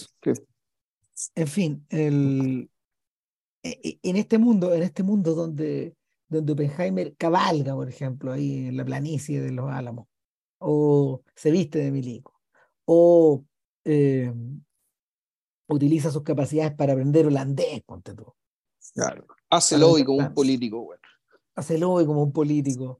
Luego contesta, contesta las preguntas como como si fuera un, tipo, un tipo perseguido político, al revés, digamos. Eh, aprieta la mano, pero al mismo tiempo es aprisionado. En, en realidad eh, es una especie de rompecabezas humano. Tú lo das vuelta, o es una especie como de cubo Rubik humano. Tú lo das vuelta y va adquiriendo distintas fisonomías. Y nadie parece nadie parece entenderlo bien. Y puta que han criticado los encuentros con Einstein en esta película. Y yo siento que de alguna manera son unos remazos de paz donde este bueno efectivamente eh, quizás no quizás no devela quién es, pero sí está, sí está en descanso. Sí, yo, yo lo veo de otra manera, esos encuentros. Para mí esos encuentros, claro, tienen toda la apariencia, la apariencia de ser el encuentro, el, el, encuentro con la esfinge, ¿cachai? O el encuentro con el gran templo, el gran sabio que te va, que te va, que te va a iluminar. ¿cachai? Pero no son encuentros histéricos. No, no solo eso, no solo son encuentros histéricos, sino son encuentros donde él sale con, con la cabeza más clara, ¿cachai? porque parece que estoy ya, voy a hablar con la esfinge, voy a hablar con el hombre sabio, y voy a aprender. Y la esfinge me va a dar las respuestas, ¿cachai? O el oráculo, en el fondo voy a hablar con el oráculo. Es más, bien, es más bien al revés, ¿cachai? El, el, el, oráculo es Oppenheimer. Así es. Es Oppenheimer el que tiene la claridad en la cabeza. Y, y, Einstein se lo hace saber, porque de, hecho la propia fragmentación de Einstein es la que lo mantiene ahí en el, en el congelador. Pues, Claro, pero al mismo tiempo, es que es una parte del asunto, pero al mismo tiempo, pero, o sea, en, realidad me, me digo, porque el, también Einstein es el que, en el fondo, le lee el futuro. Porque él ya pasó por ahí, pues. Exacto, te va a pasar esto. Te va a pasar esto tú cuando hagas esto, ah, es, más o menos, es, muy parecido a cuando Matt Damon, digamos, le explica a Michael Jordan que es lo que va a ser su futuro, si firma con Nike, qué es lo que va a ser su carrera. Ahí lo, que, lo que hace Matt Damon en realidad es resumir en, en, en, en, en, dos minutos, te resume de las Dance Power. O sea, y con todo el respeto que le tengo a esa serie, que es muy buena, apasionante, entretenida de ver, ¿cachai? Puta, vean la Es un producto tiempo. de excelencia, Exacto, o sea, no, es para tirarle mierda, digamos, ¿cachai? Pero sí, pero es tan notable ese diálogo, ¿cachai? Que habiendo visto eh, Air, ¿cachai? Y además, yo creo que fue hecho naturalmente sabiendo que existe The Last Dance. Entonces tú decís, ya, aquí esta historia hay que contársela. O sea, la potencia de esto es que efectivamente todo esto que te voy a contar es lo que pasó. ¿cachai? Porque básicamente estamos, básicamente estamos contando la historia del niño Jesús acá. ¿cachai? Voy a contar, digamos, que en, en, el pesebre estoy contando el Evangelio. Esa es la potencia de esa historia. Y que, claro, tiene el respaldo este otro documental que es muy famoso y fue muy visto y, fue muy exitoso merecidamente, por lo demás. Pero tú cuando condensas que tanta verdad, tanta lógica, tanta coherencia, y, y, tanto, llamar, no sé si rigor histórico, de alguna manera, pero esa actitud histórica, digámoslo, sí, la condensáis, puta, efectivamente, es como si hablara puta, el oráculo, es como si hablara, la, como, si, como, si, le respondiera la esfinge. Entonces tiene ese peso por un lado, pero el tema, pero la gracia es que también va hacia el otro lado. Es decir, Oppenheimer también es la esfinge hacia el otro lado. Entonces son encuentros que, eh, donde, claro, hay un lugar común ahí, eh, o hay una, está la expectativa del lugar común dada la naturaleza, de, de, su colocación y de la figura venerable, digamos, de la que estamos hablando, nada, más que, nada menos que Albert Einstein, que el, el científico más famoso del siglo, más importante del siglo. No el hombre más inteligente, porque según confesión del propio Einstein, cuando le preguntaron qué se siente ser el hombre más inteligente del mundo, la respuesta de Einstein fue, ah, ¿no te sabéis historia, Ram? Einstein le, le, contestó al periodista, dijo, ¿sabe qué? No me pregunte, bueno, no tengo idea, vaya y pregúntele a Tesla. ¡Ah! Pregúntenle a Tesla, ¿ya? Ese weón es más inteligente que yo. Eh, eh, pero sí, era, era, era, naturalmente el físico más inteligente del mundo y, actualmente, icónicamente, es un sinónimo de la inteligencia. ¿cachai? Entonces, ya, ¿cómo, cómo, ¿qué icono usamos de inteligencia? Ya, pues, un señor viejito, ¿cachai? Con cara, con cara de bulldog apaleado, ¿cachai? Con el pelo largo, blanco. Ya. Y eso es. Entonces, claro, las escenas, eh, esas escenas eh, tienen, tienen un sentido bien importante, no, no porque sean una revelación, sino que son, en realidad son dos revelaciones, pero dos revelaciones que tienen un sentido muy distinto. No son revelaciones que en el fondo le dan un nuevo sentido a las cosas, Ni que te... Eh, ni que le abre, abre un camino para que puta él avance, ¿cachai? Esto, esto, esto, en el fondo como, como una especie de asesor, consultor, bueno, ¿cachai? Que te, que te estaba que, te mueve una piedra, que te mueve una piedra que te está, que te está estorbando. No sé. que te, claro, que, o, que te saque el tronco clave, digamos, que como, como llamaban en la, creo que era en Duna. Esto que tenía un montón de troncos apilados, ¿cachai? Pero si tú sacas uno, ¿cachai? El dique se rompe y el río pasa. Entonces, claro. entonces, claro, sí, bueno, él encontró el tronco clave, no, no tiene que ver con eso. no tiene que ver con eso, sino que tiene que ver con, yo creo que el verdadero corazón de la película es el, el, cuestionamiento respecto de qué es lo que estamos viendo. ¿Qué es esta historia que estamos viendo? ¿De quién es esta historia que, que, estamos hablando? Eh, en el fondo, ¿qué es lo que eh, qué es lo que Oppenheimer vio o entendió que lo hizo actuar de la manera tan incomprensible, digamos, que no, no tanto para nosotros, sino para la gente que lo está enjuiciando, básicamente. ¿Por qué? Porque en rigor, eh, todo lo que ocurre en 1953, es decir, cuando, cuando a, Oppenheimer le quitan la, la credencial para seguir trabajando, digamos, en el programa atómico estadounidense y la apelación y este juicio en la sala cerrada, tipo 12 hombres en pugna, tiene que ver con algo, con algo, con una contradicción que es bien interesante y que es algo que, que en defensa, digamos, de los enemigos de Oppenheimer, eh, tiene completo sentido hacerse esa pregunta. ¿Cómo alguien que ayudó a desarrollar la bomba atómica, que celebró con champaña cuando esa bomba se lanzó, y dio un discurso ante, eh, ante la gente del, proyecto Manhattan una vez que la bomba, que, que, que, ya se lanza la bomba en Hiroshima, que habló básicamente como un director que acaba de ganar Cannes, ¿cachai? O que acaba de ganar el Oscar. Eh, eh, bueno, de hecho, de, de hecho perdón, el, el, momento en que Oppenheimer es entra al gimnasio donde lo están esperando todos sus súbditos o todos sus colaboradores o, todos sus hijos, porque lo podía, lo ocupar para todo eso. O sea, o como su pueblo, en el caso de que fuera un profeta bíblico, podés tirarle la, la lectura que queráis, ¿cachai? Porque él era todo. Con baja con las tablas de la ley, pues, weón. Sí, pues, claro.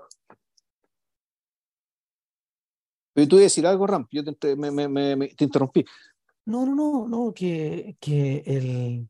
Que cuando él va a dar ese discurso, Claro, precisamente el, lo que él puede ofrecer de vuelta, lo que él puede ofrecer de vuelta eh, en, en, ese discurso de Oscar, porque básicamente es eso. Claro, claro eh, lo que él puede ofrecer de vuelta es un poco lo que le pasa a la gente que gana el Oscar, ¿cachai? Que, que físicamente están presentes ante estos otros que de alguna manera lo celebran, pero se vacían hay momentos en que estos jóvenes se vacían de contenido, se vacían de agenda, y a menos que seáis muy frío, o a menos que tengáis la mm, que tengáis, como se llama, una, el, discurso previamente escrito, eh, te, se, han visto casos de gente que, no sé, porque toma la guay y se va nomás.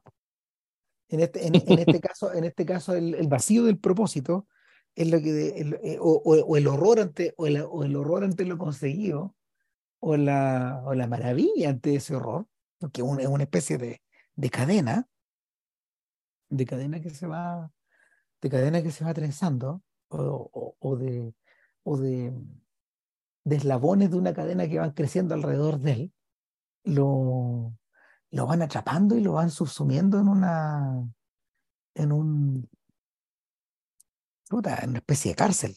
Eh, y eso sí él lo alcanza a percibir. Eh, estaba pensando que hay varios casos de, eh, de personalidades que han, que han desarrollado esos, esos impulsos. A ver, no, mira, no, no, no, me gustaría hablar de culpa, porque cuando uno escucha al verdadero Oppenheimer hablar en, en películas o en documentales, eh, en realidad él aparece con voluto dando explicaciones y se da unas vueltas enormes para poder eh, para poder no justificarse a sí mismo, sino que justificar todo lo que pasó o darle sentido a todo lo que pasó, como si todavía estuviera procesando 20 años después de la caída de la bomba, lo que, y, ya, y ya en sus últimos años de vida lo que, lo que le espera, o, sea, lo, o lo que nos espera. Estaba pensando, por ejemplo, en gente como Bertrand Russell, que, que terminó convertido, Russell vivió muchos, muchos años, vivió prácticamente, no solo fue el puente entre la cultura británica del siglo XIX al XX, sino que de la primera mitad del siglo XX a la segunda. Vivió casi 100 años. Bueno, Russell terminó convertido en un pacifista extremo, de una manera que no tiene, no tiene relación alguna con, con su vida de lógico eh, en sus primeros 40 años. Cuando me leí, me leí ese Logic Comics, ¿te acuerdas que te lo mandé? Ah, sí. Claro, esa es la historia de Russell y, describe súper bien la describe súper bien el trayecto y es un personaje que se relaciona con sujetos igual de mm, igual de excéntricos, igual de ausentes, e igual de geniales que, que, el propio Oppenheimer. pero en este, en, en, este caso son, son tipos que en el fondo están fragmentando fragmentando la, eh, la cognitividad de alguna manera, la manera en que uno conoce. O sea, sí, filósofos analíticos, gente que además está muy metido con esto de estudiar la estructura del lenguaje, bueno, que está ahí como las gramáticas. Claro, Y, y, que han sido, han, sido han sido insólitos protagonistas en estos días en que eh, los informáticos adoptaron ese lenguaje. los informáticos y los lógicos se convirtieron de un momento a otro eh, de sujetos muy extraños en sujetos demasiado codiciados por, la, por, las, las compañías informáticas, porque ellos podían escribir en esos lenguajes, enseñar, enseñar a la... Eh, eh, escribían el lenguaje de máquina, o podían crear lenguajes de máquina, como le llaman eso. Entonces, es un, es un trayecto más o menos parecido parecido también. Eh, Oppenheimer terminó su vida, que, que interesante que no lo menciona la película. Esta película no tiene una no tiene un post-scriptum al final, sino que tiene una escena que, Sí, pues sí, el, el, tema es que allí nos presentan la juventud, Oppenheimer, la infancia da lo mismo. Esta cuestión empieza cuando ya es un estudiante de doctorado en, en, en Cambridge eh, y termina, digamos, que en algún momento cuando recibe, después de todos los avatares, digamos, y todos los, todos los desdenes que, que, recibió, digamos, que en, en, en, esa forma refinada de macartismo, digamos, que fue el, eh, esta comisión del año 53, eh, termina siendo un poco ya, recibe una medalla del presidente, digamos, que y, y, y, la película sigue, termina ahí con él. Termina en términos cronológicos con él. Básicamente pone una imagen bien inquietante, bueno, que es la de un mundo en llamas. Claro, y, el, y, las bombas que caen del cielo, y en el fondo es que es, la pesadilla que este weón eh, generó y conjuró, que, está ahí por las razones de las que acabamos de hablar. Eh, ahora, el, yo creo que habría que llegar a eh, por qué es importante, por qué termina siendo tan importante, para efecto de lo que hemos contado, la, el caso, claro, el, el tema, el, el, tema con Stross. Sí, por fin podemos llegar ahí, a ver, el, mm interesantísimo. Oppenheimer no aparece ahí. No aparece en Fusion. No. No. Es claro, es una especie de Coriolano del que siempre se habla, pero nunca aparece. O es un poco un muerto también. Yo más bien, vamos a ver los tiros por ahí, porque Coriolano, por último, se habla de él por las cosas que hace, porque las está haciendo. Está ganando batallas, bueno, está, está un poco trayendo de vuelta un mundo que está muriendo porque Coriolano en realidad se trata de eso, básicamente de la muerte de las virtudes heroicas que y que van a ser desplazadas por otras virtudes, que, ya tiene que ver con la capacidad de negociación, de conversar, de transar, de negociar, digamos, de, eh, ir, de, manera diagonal lograr, lograr las cosas, versus Coriolano que va de frente al golpe y al choque. Eh, y, y supuestamente están, el Coriolano, buena parte de la obra no, no aparece, no está, pero se habla y se habla y se habla de él por lo que ha hecho, por lo que va a hacer por lo que está haciendo, por lo que va a hacer. En cambio, en este, en este episodio, digamos, en el, el tema de, ¿era fisión o fusión? Fisión. fusión. Eh, fusión, ya. Fusión. La, e, esta comisión para ratificar este individuo, Lewis, Strauss, que fue jefe de Oppenheimer, que fue consultado, digamos, ¿cachai? ¿Por qué contrató a Oppenheimer si todos sabemos que era un, que era, un izquierdista, bueno, ¿cachai? Y, sí, bueno, resulta que él hizo la bomba atómica, entonces daba sus razones, explicaba por qué esto que podía ser un error de juicio en realidad no lo era. Porque lo lleva a la comisión y ta, ta, ta, ta, ta. Em, esta secuencia, digamos, y, y, puta, es que va a ser difícil no spoilear acá.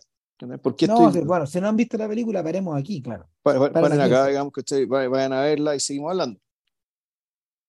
Ya, eh, hemos vuelto. El,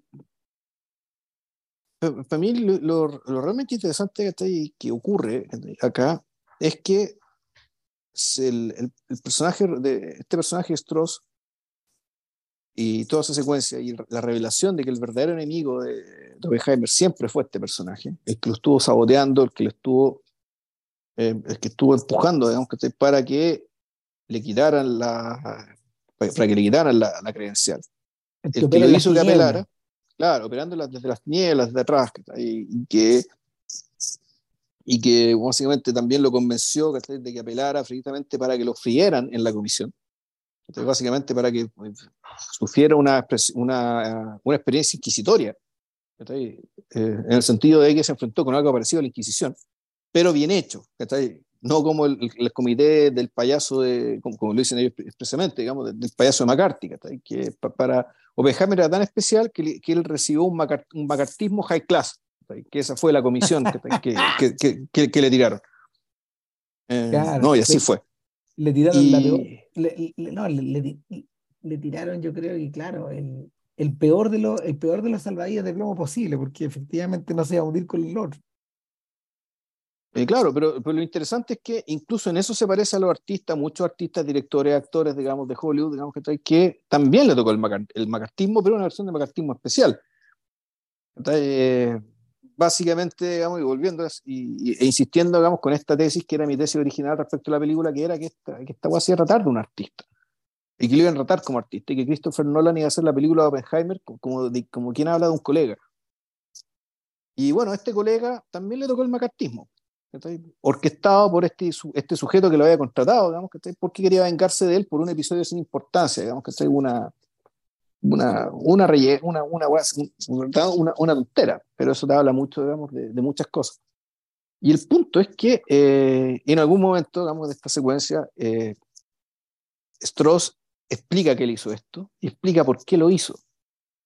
Su tesis, eh, y volvemos, y, y volviendo a la gran incógnita respecto de por cómo alguien que estuvo a favor de hacer la bomba atómica estuvo en contra de proseguir con la bomba de hidrógeno, de fabricarla en masa y tenerla en, en parte, como parte de la sociedad estadounidense. ¿Por qué no? si se podía. Si se podía. Entonces, ¿cómo alguien que estuvo de acuerdo con lanzar la bomba, con crear la bomba, que no sé para qué era, pero estuvo de acuerdo con lanzarla, de ser felicitado por ella, de convertirse en el hombre más famoso del mundo por ella, estar en la portada de la revista Time por ella, de, de conocer al presidente por ella.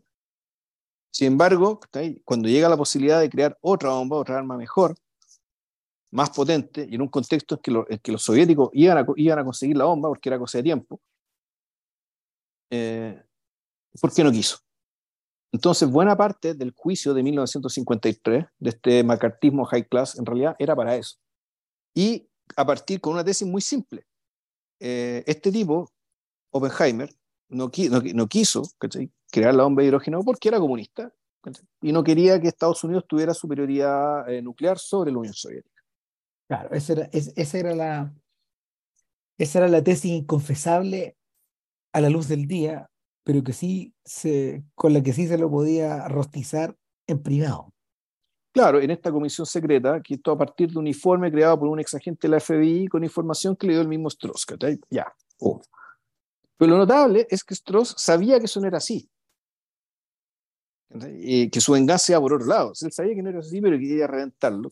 Porque en realidad la, la secreta, la razón que él intuía por qué, el, por qué, por qué Oppenheimer no quería que hubiera una bomba de hidrógeno es porque, eh, y esto lo voy a explicar en mis términos, pero creo que son coherentes con lo que Strauss pensaba.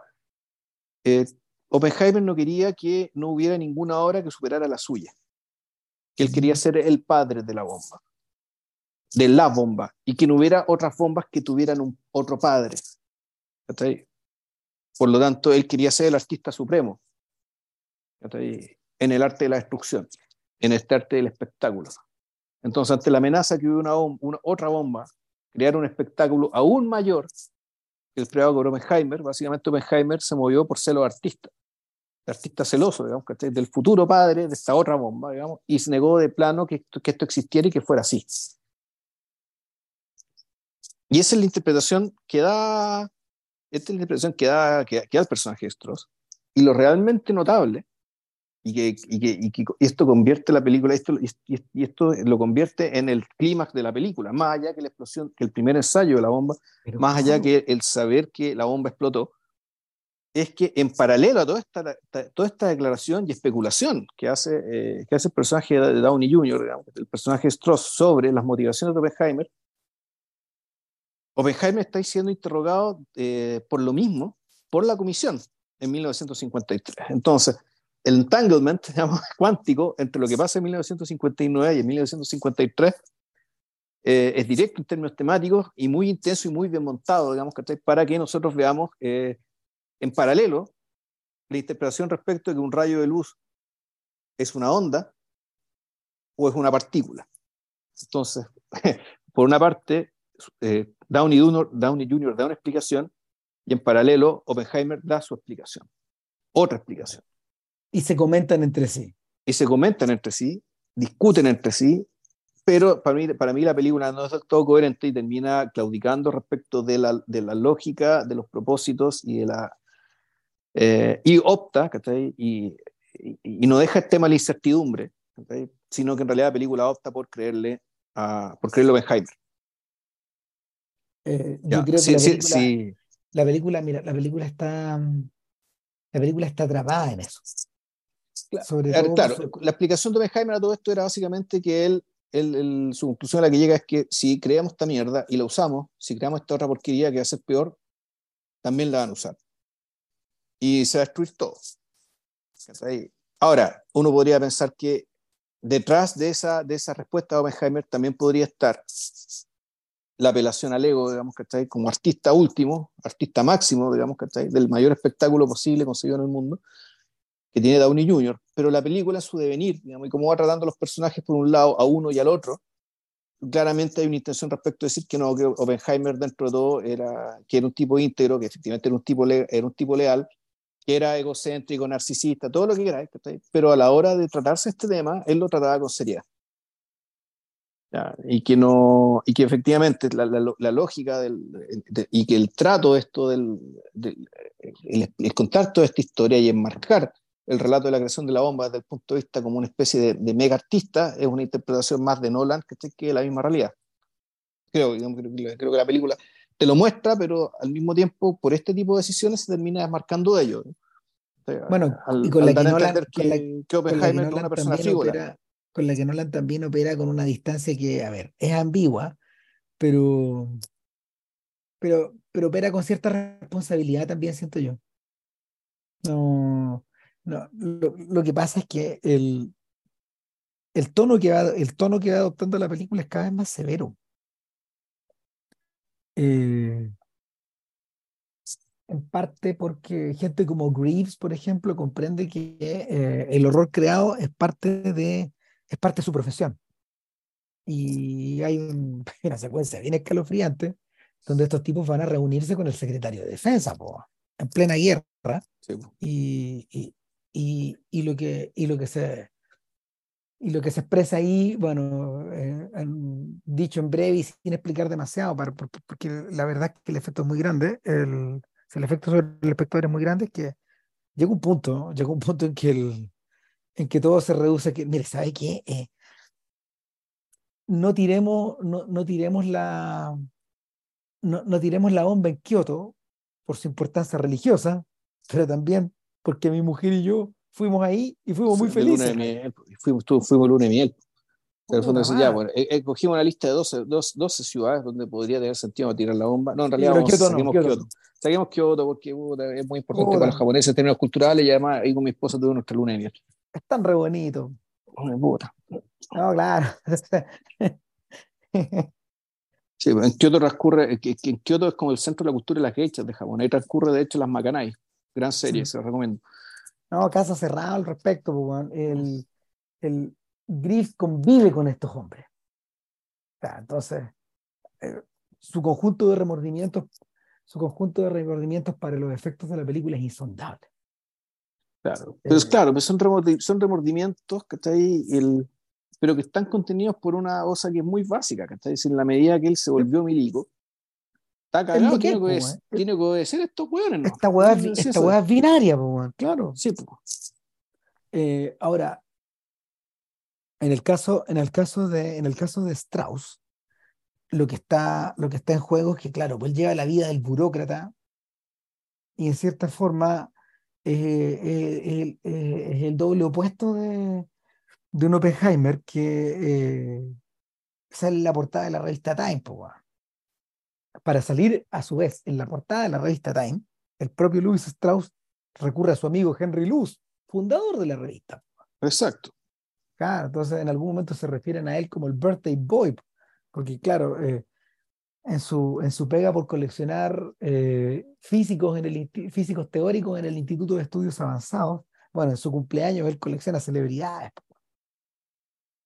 Eh, es un personaje que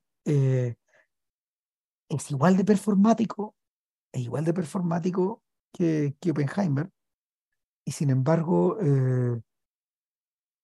esa performance él la consigue desde la sombra, se parece un poco a Mr. X, ¿te acordáis? El, el eh, Donald Sutherland en, en el JFK.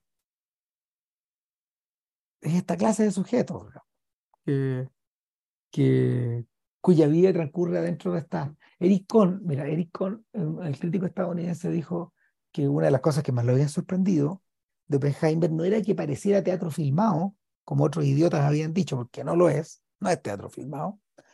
Sin embargo, la energía que está desplegada a la hora de poder eh, dinamizar o explicar o ambientar o sumergirse en las conversaciones de innumerables personas al interior de cuartos, pizarras, salas de clase, pasillos, eh, cabinas de tren, eh, sancta sanctorus, en fin. Claro, son personas que conversan que discuten, que lucuran y que van acumulando un poder que puede hacernos volar a todos. Eso es lo realmente inquietante. Que ellos dominen esta juega. De que digan, no, o sea, en, Kioto no. Claro, entonces eso es para, para Con, eso es lo aterrador de la película. Y claro, eh, Strauss es esa persona, es la encarnación de esa persona. Eh, o sea, en el fondo, claro, en el fondo lo que te explican es que todo lo que le pasó a Benheimer en realidad fue por un buen picado, por un tipo que la tenía adentro. Pero es así de simple. Claro.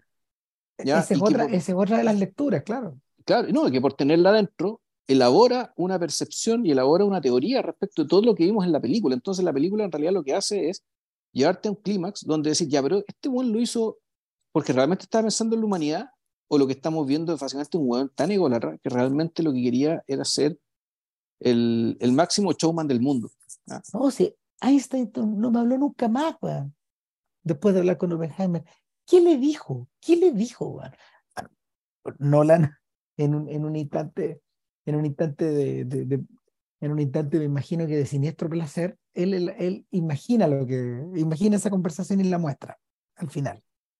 Claro, y ahí y, y es importante el hecho de que el, el personaje, el, personaje de Strauss recibe su merecido. Recibe su merecido básicamente por hablar de más, porque el tipo que supuestamente lo está asesorando es el que lo vende, el que le da la información a, a los científicos para que lo delaten, como el autor de una mega operación, para callado. Donde básicamente el puta, e, este, que, oh, este actor es bien famoso, el que interpreta a este cabro, este, este... No, sí, un gran actor, Alden Ehrenreich. Eh, tristemente célebre por haber encarnado a Han Solo, pero es una maravilla de actor. Extraordinario. Entonces es bueno él. Es bueno haberlo topado en hartas películas, bueno, y siempre a la talla el bueno. bueno. No, él es el protagonista de Hail Caesar de los hermanos Cohen. Es uno de los buenos que anda dando vueltas y entra al estudio. Ya. Eh, bueno, habría que decir alguna palabra en favor de Robert Downey, weón. O sea, creo que decir el elenco completo, perfectamente. Robert Downey está memorable. Eh, de hecho, la, energía negra con la que encarna su personaje, weón. Y, no solo te hace recordar que da una idea haber conocido mucha gente así. Mucha gente así. eh, sobre todo en, su, en, la pasada década actuando para Marvel. ya. Imagínate los niveles de los niveles de suciedad, pero, pero al mismo tiempo esa energía, esa energía, eh, afecta a la película como si fuera un, un hoyo negro, que se empieza a tragar la weá. Empieza a succionar el aire, weón, de, en, en esas escenas. Empieza eh, eh, eh, el, personaje, este, personaje que parece, que parece tan, primero, nada, primero que nada tan servicial, después tan, tan frívolo, después tan político, después, después emerge como un demonio. Oh, está muy bien. Bueno, también hay que, también, también también le corresponde algo de felicitación, obviamente, a Killian Murphy, porque, bueno, esta es la película que, esta es la película que Nolan le debía en cierta forma, a un colaborador, tan fiel.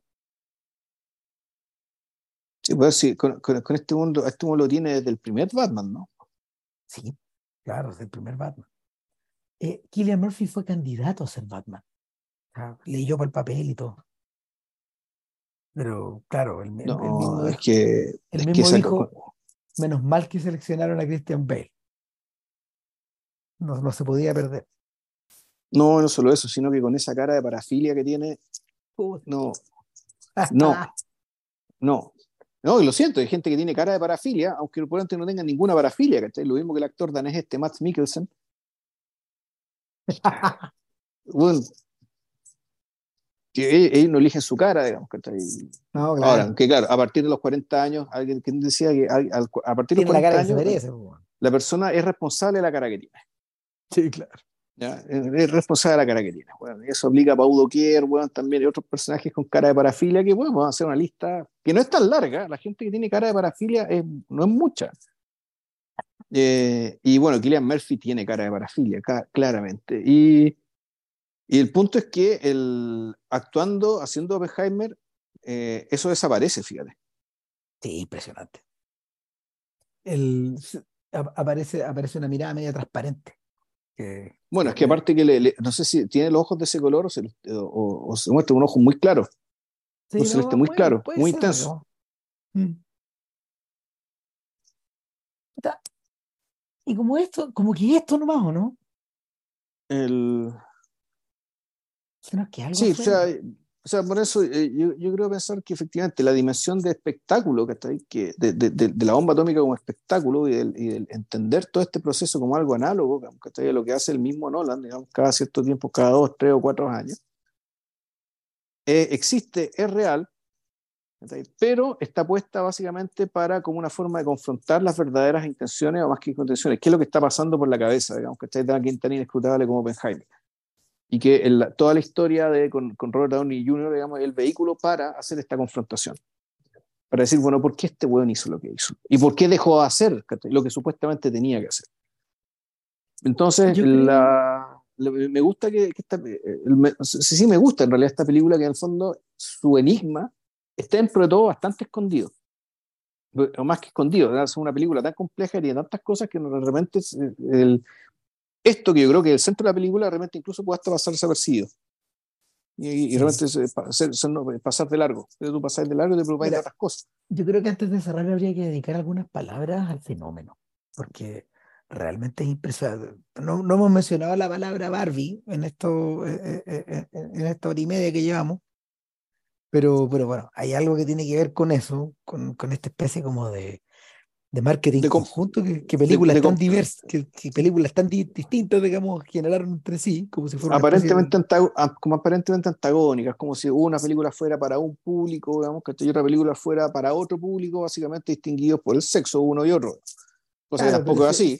Pero se generó una eh, especie de relación virtuosa entre las dos y mucha gente terminó viendo las dos. Pues, yo creo, yo creo que están coludidos, de hecho. Yo creo que en algún momento se coludieron, digamos, las agencias publicitarias, ¿cachai? Las productoras, digamos, para eh, potenciar esta weá. Pero más allá de eso. Sí, sí, más allá de eso, el, bueno, Nolan de por sí mismo además vende. Bueno, es que, es que, es que yo que es el punto. Sí, pero ¿por qué vende? Y, una de las razones por las que vende, eh, yo las, fui, eh, las vi en el cine cuando estaba viendo la película, es que, es verdad, efectivamente, a lo largo de tres horas, ¿cachai? La gente estaba muy concentrada viendo lo que estaba viendo. O sea, aquí efectivamente hay virtuosismo y, hay, creo yo hay competencia ¿cachai? para sostener una historia tan compleja como esta. Hay cine y hay capacidad, porque por ejemplo, mira, eh, no los voy a no los voy a poner en una situación de comparación, pero yo vi la última de Wes Anderson, Asteroid City. Te lo comenté, de hecho.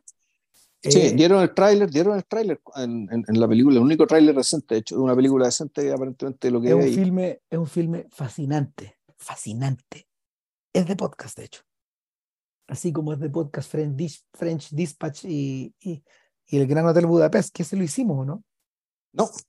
¿No? Chucha, no, mucho. No, no mucho del Budapest. Pero esa o sea, yo diría que son tres podcasts separados incluso. Eh, bueno, el. Hay que ver, pues, ya cuando, cuando se acaba el siglo, dentro del mundo, el extraño mundo de Wes Anderson, tenemos que decir, ¿cómo hablamos del Wes Anderson y el siglo XX? Claro. Porque pues, eso empieza con el Hotel Budapest en Río. Claro, yo creo que está terminando con Asteroid City no lo sabemos, ¿cachai? Porque mal que mal ahí estamos hablando, está, estamos hablando de la carrera espacial, ¿cachai? De, lo, de los años 50, 60, o sea, todavía puede haber algo más. Claro, mira, lo que viene ahora. Cronológicamente hablando, digamos. Claro, lo que viene ahora es la. En, el mundo de Anderson son unas adaptaciones de cuentos de Roald Dahl que, que él hizo para Netflix. Ya. Pero lo interesante es que los adaptó literalmente a un experimento raro que dice que hizo. Que lo, importante son las palabras más que las imágenes. Pero bueno, en medio de todo esto, un filme que más, eh, que, que, en apariencia es más sencillo explicar que Oppenheimer, en manos de Anderson resulta más complejo. Como si tendiera a complejizar el asunto. En cambio, en Nolan, esta cosa que aparentemente tiene una estructura muy compleja, tampoco es tan difícil de, navegar en su interior. Y eso yo creo que es una virtud. Pues ahí no sé si estoy de acuerdo. No sé si el tema es que esta es una película que sea básicamente reductible a simpleza y eso hace que tú la puedas ver por tanto rato, o que simplemente sus atractivos son muchos. Y que, que por una parte, lo que pasa es que, bueno, el, el, el ancla, el eje, el eje central, en realidad no es tan complejo en rigor, decimos, si sacamos los flashbacks, perdón, no los flashbacks, sacamos la otra historia, esta cuestión funciona como relojito, digamos, que dentro de su lógica lineal y ya, y, esa cuestión ya se mantiene. Mira, por fuera, desde fuera, cabe dentro de algo que podríamos denominar como el subgénero de las vidas ilustres. Mm. Ahora, tú podías hacer un filme como Chaplin, el de Attenborough, o podías hacer esto. Claro. Pero, pero Sí, tiende a eso. yo te lo comenté en la mañana, yo dije, puta, me da la sensación de que en la vida de cada eh, director británico llega un momento bueno en que tenéis que hacer una película cuando una vida ilustre. y pensaba, cuando veía esta guay, yo pensaba al tiro en Mr. Turner, por ejemplo. Claro. Que es una, que de nuevo, no es una película, una vida contada de principio a fin, pero sí es el uso de una serie importante de recursos artísticos invertidos para narrar un aspecto de la vida este Claro, pero y que además es una vida que, eh, porque digámoslo, en, el caso, el caso de un artista que, cuyas obras quedaron y que van a trascender al artista, el, en realidad lo lógico es decir, bueno, esto que quedó y que tenemos al frente, ¿de dónde viene? Por lo tanto, la vida ilustre en realidad es una explicación de las obras. ¿ya? No necesariamente una explicación literal de todas las obras, pero sí es una explicación de, eh, de por qué estos temas, o por qué esta luz, por qué estos colores. El, ¿Pero por qué? Porque hay un ancla. La relación, la relación de este artista con nosotros son sus pinturas. Ya. Por lo tanto, eso, eso naturalmente te fuerza, te lleva, al, te, lleva, lleva a, esta biografía, digamos, esta biografía incompleta, por decirlo así, o a esta semblanza, o este perfil del personaje que, eh, hace cierta dirección. Eh, claro, Oppenheimer tiene una sola obra, una sola gran obra.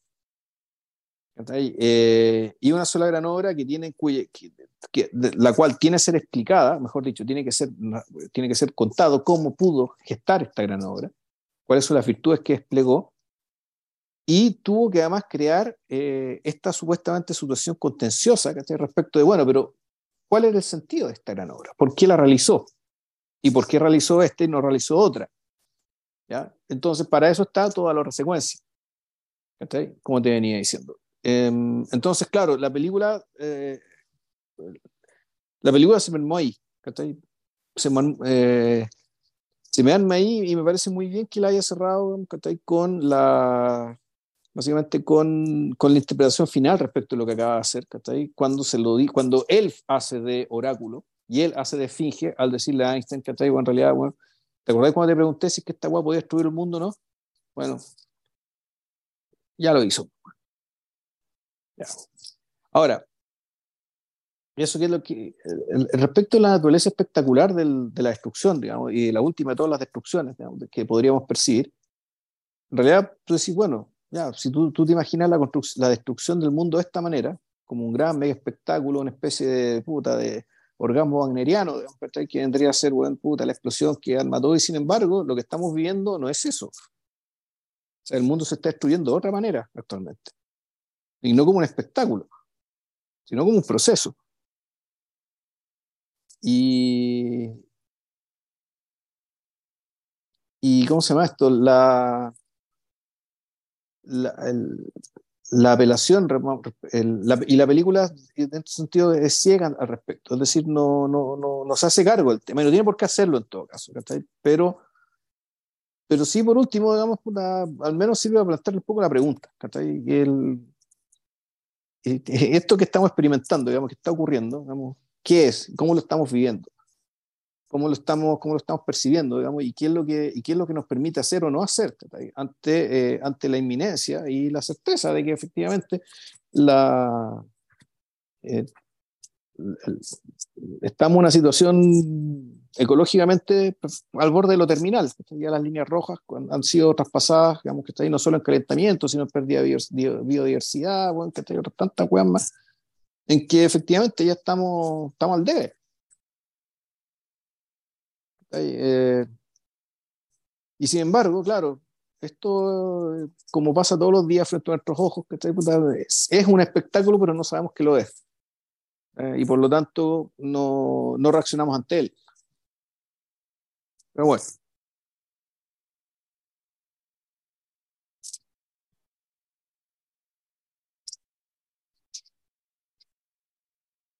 ¿Aló?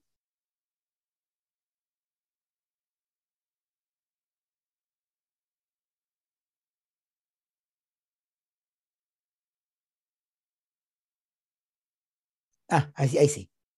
Eh, entre medio, parece que eh, tienen razón. entre medio yo estuve hablando un montón de rato, no sé si escuchaste algo. Sí, sí, escuché todo. No, sí, tenía, tenía, me, había silenciado. Ah, ya, yo te escuché y dije, ah, se cayó esta no, weá. No, no, no. Ya, bueno. No, no, no. no, que te decía que entre medio, eh, el entre medio hay gente que ha relacionado de manera bien perspicaz a eh, el filme de Neil Armstrong de David de, Damien Chazelle. ah, Chapel. Ah, Chazelle, digo, sí. De Chazelle, claro. Puta, no lo he visto, güey. Y yo creo, no, es una gran película, yo creo que tienen razón. O sea, caen en el, caen en el campo de la vida ilustre. Ambas. Ambas son la historia de un hombre y una obra, de alguna forma y ambas también eh, son el recuento de un trauma. El, o sea, los que, los, que han, los, que han hecho la relación aciertan medio a medio. Mm, bueno, y también, no sé, aciertan el... Eh, eh, es, un, es, un, buen argumento en favor de que efectivamente Nolan no está solo en esta, no, Nolan no está solo en este páramo, de hecho, y que Chazelle efectivamente puede convertirse en un realizador mayor. Tuviste, tuviste Babylon hace poco y puta, eso está las claritas. Puta, lástima que se la cortaron entera la weá, pero bueno. No, no, peor, bueno, yo creo que lástima de que Chazelle no mete a la gente a los cines como Nolan, porque eh, Chazelle no es un nombre.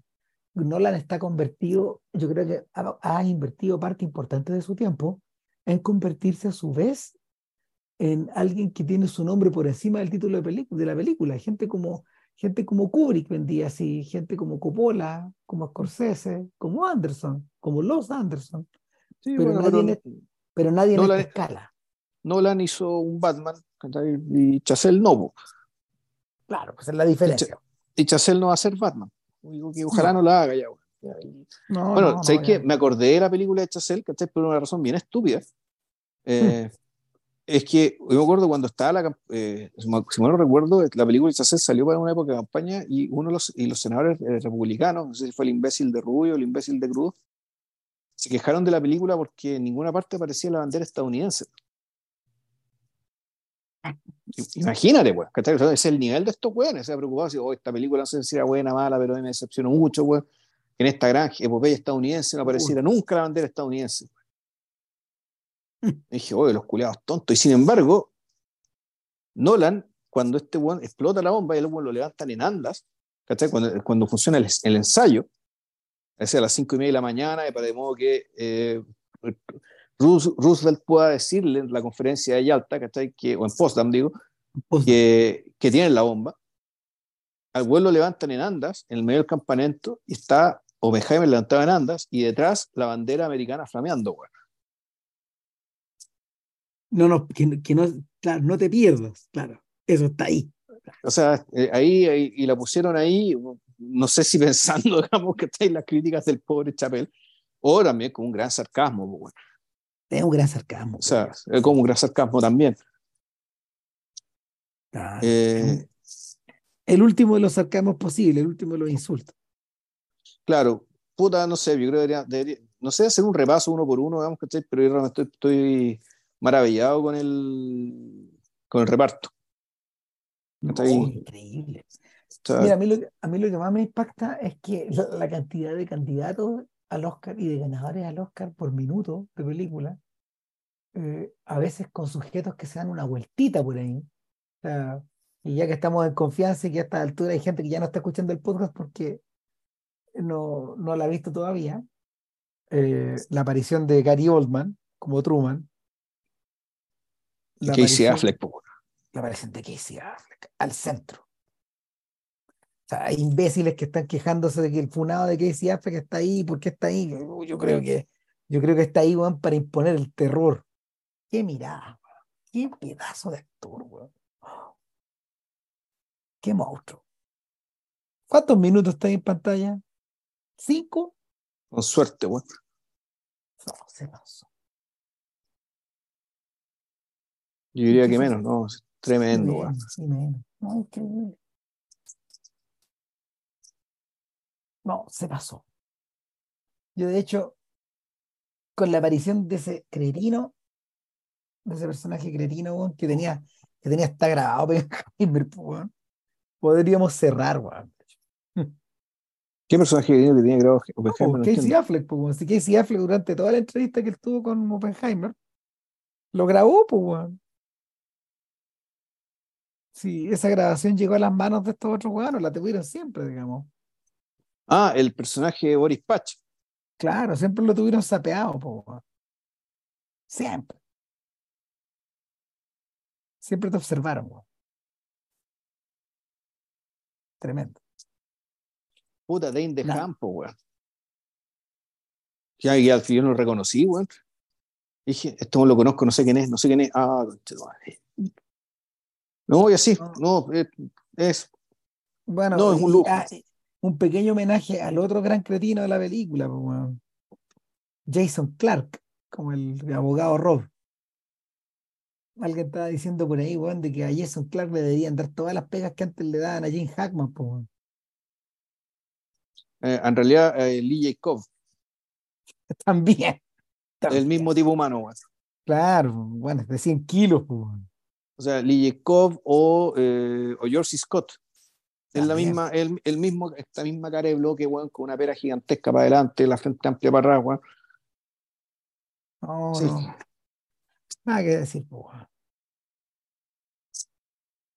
Ya, estoy agotado, Ram, weón. Me, me tengo, me tengo que lavar los platos y tengo que hacer el baño todavía, weón.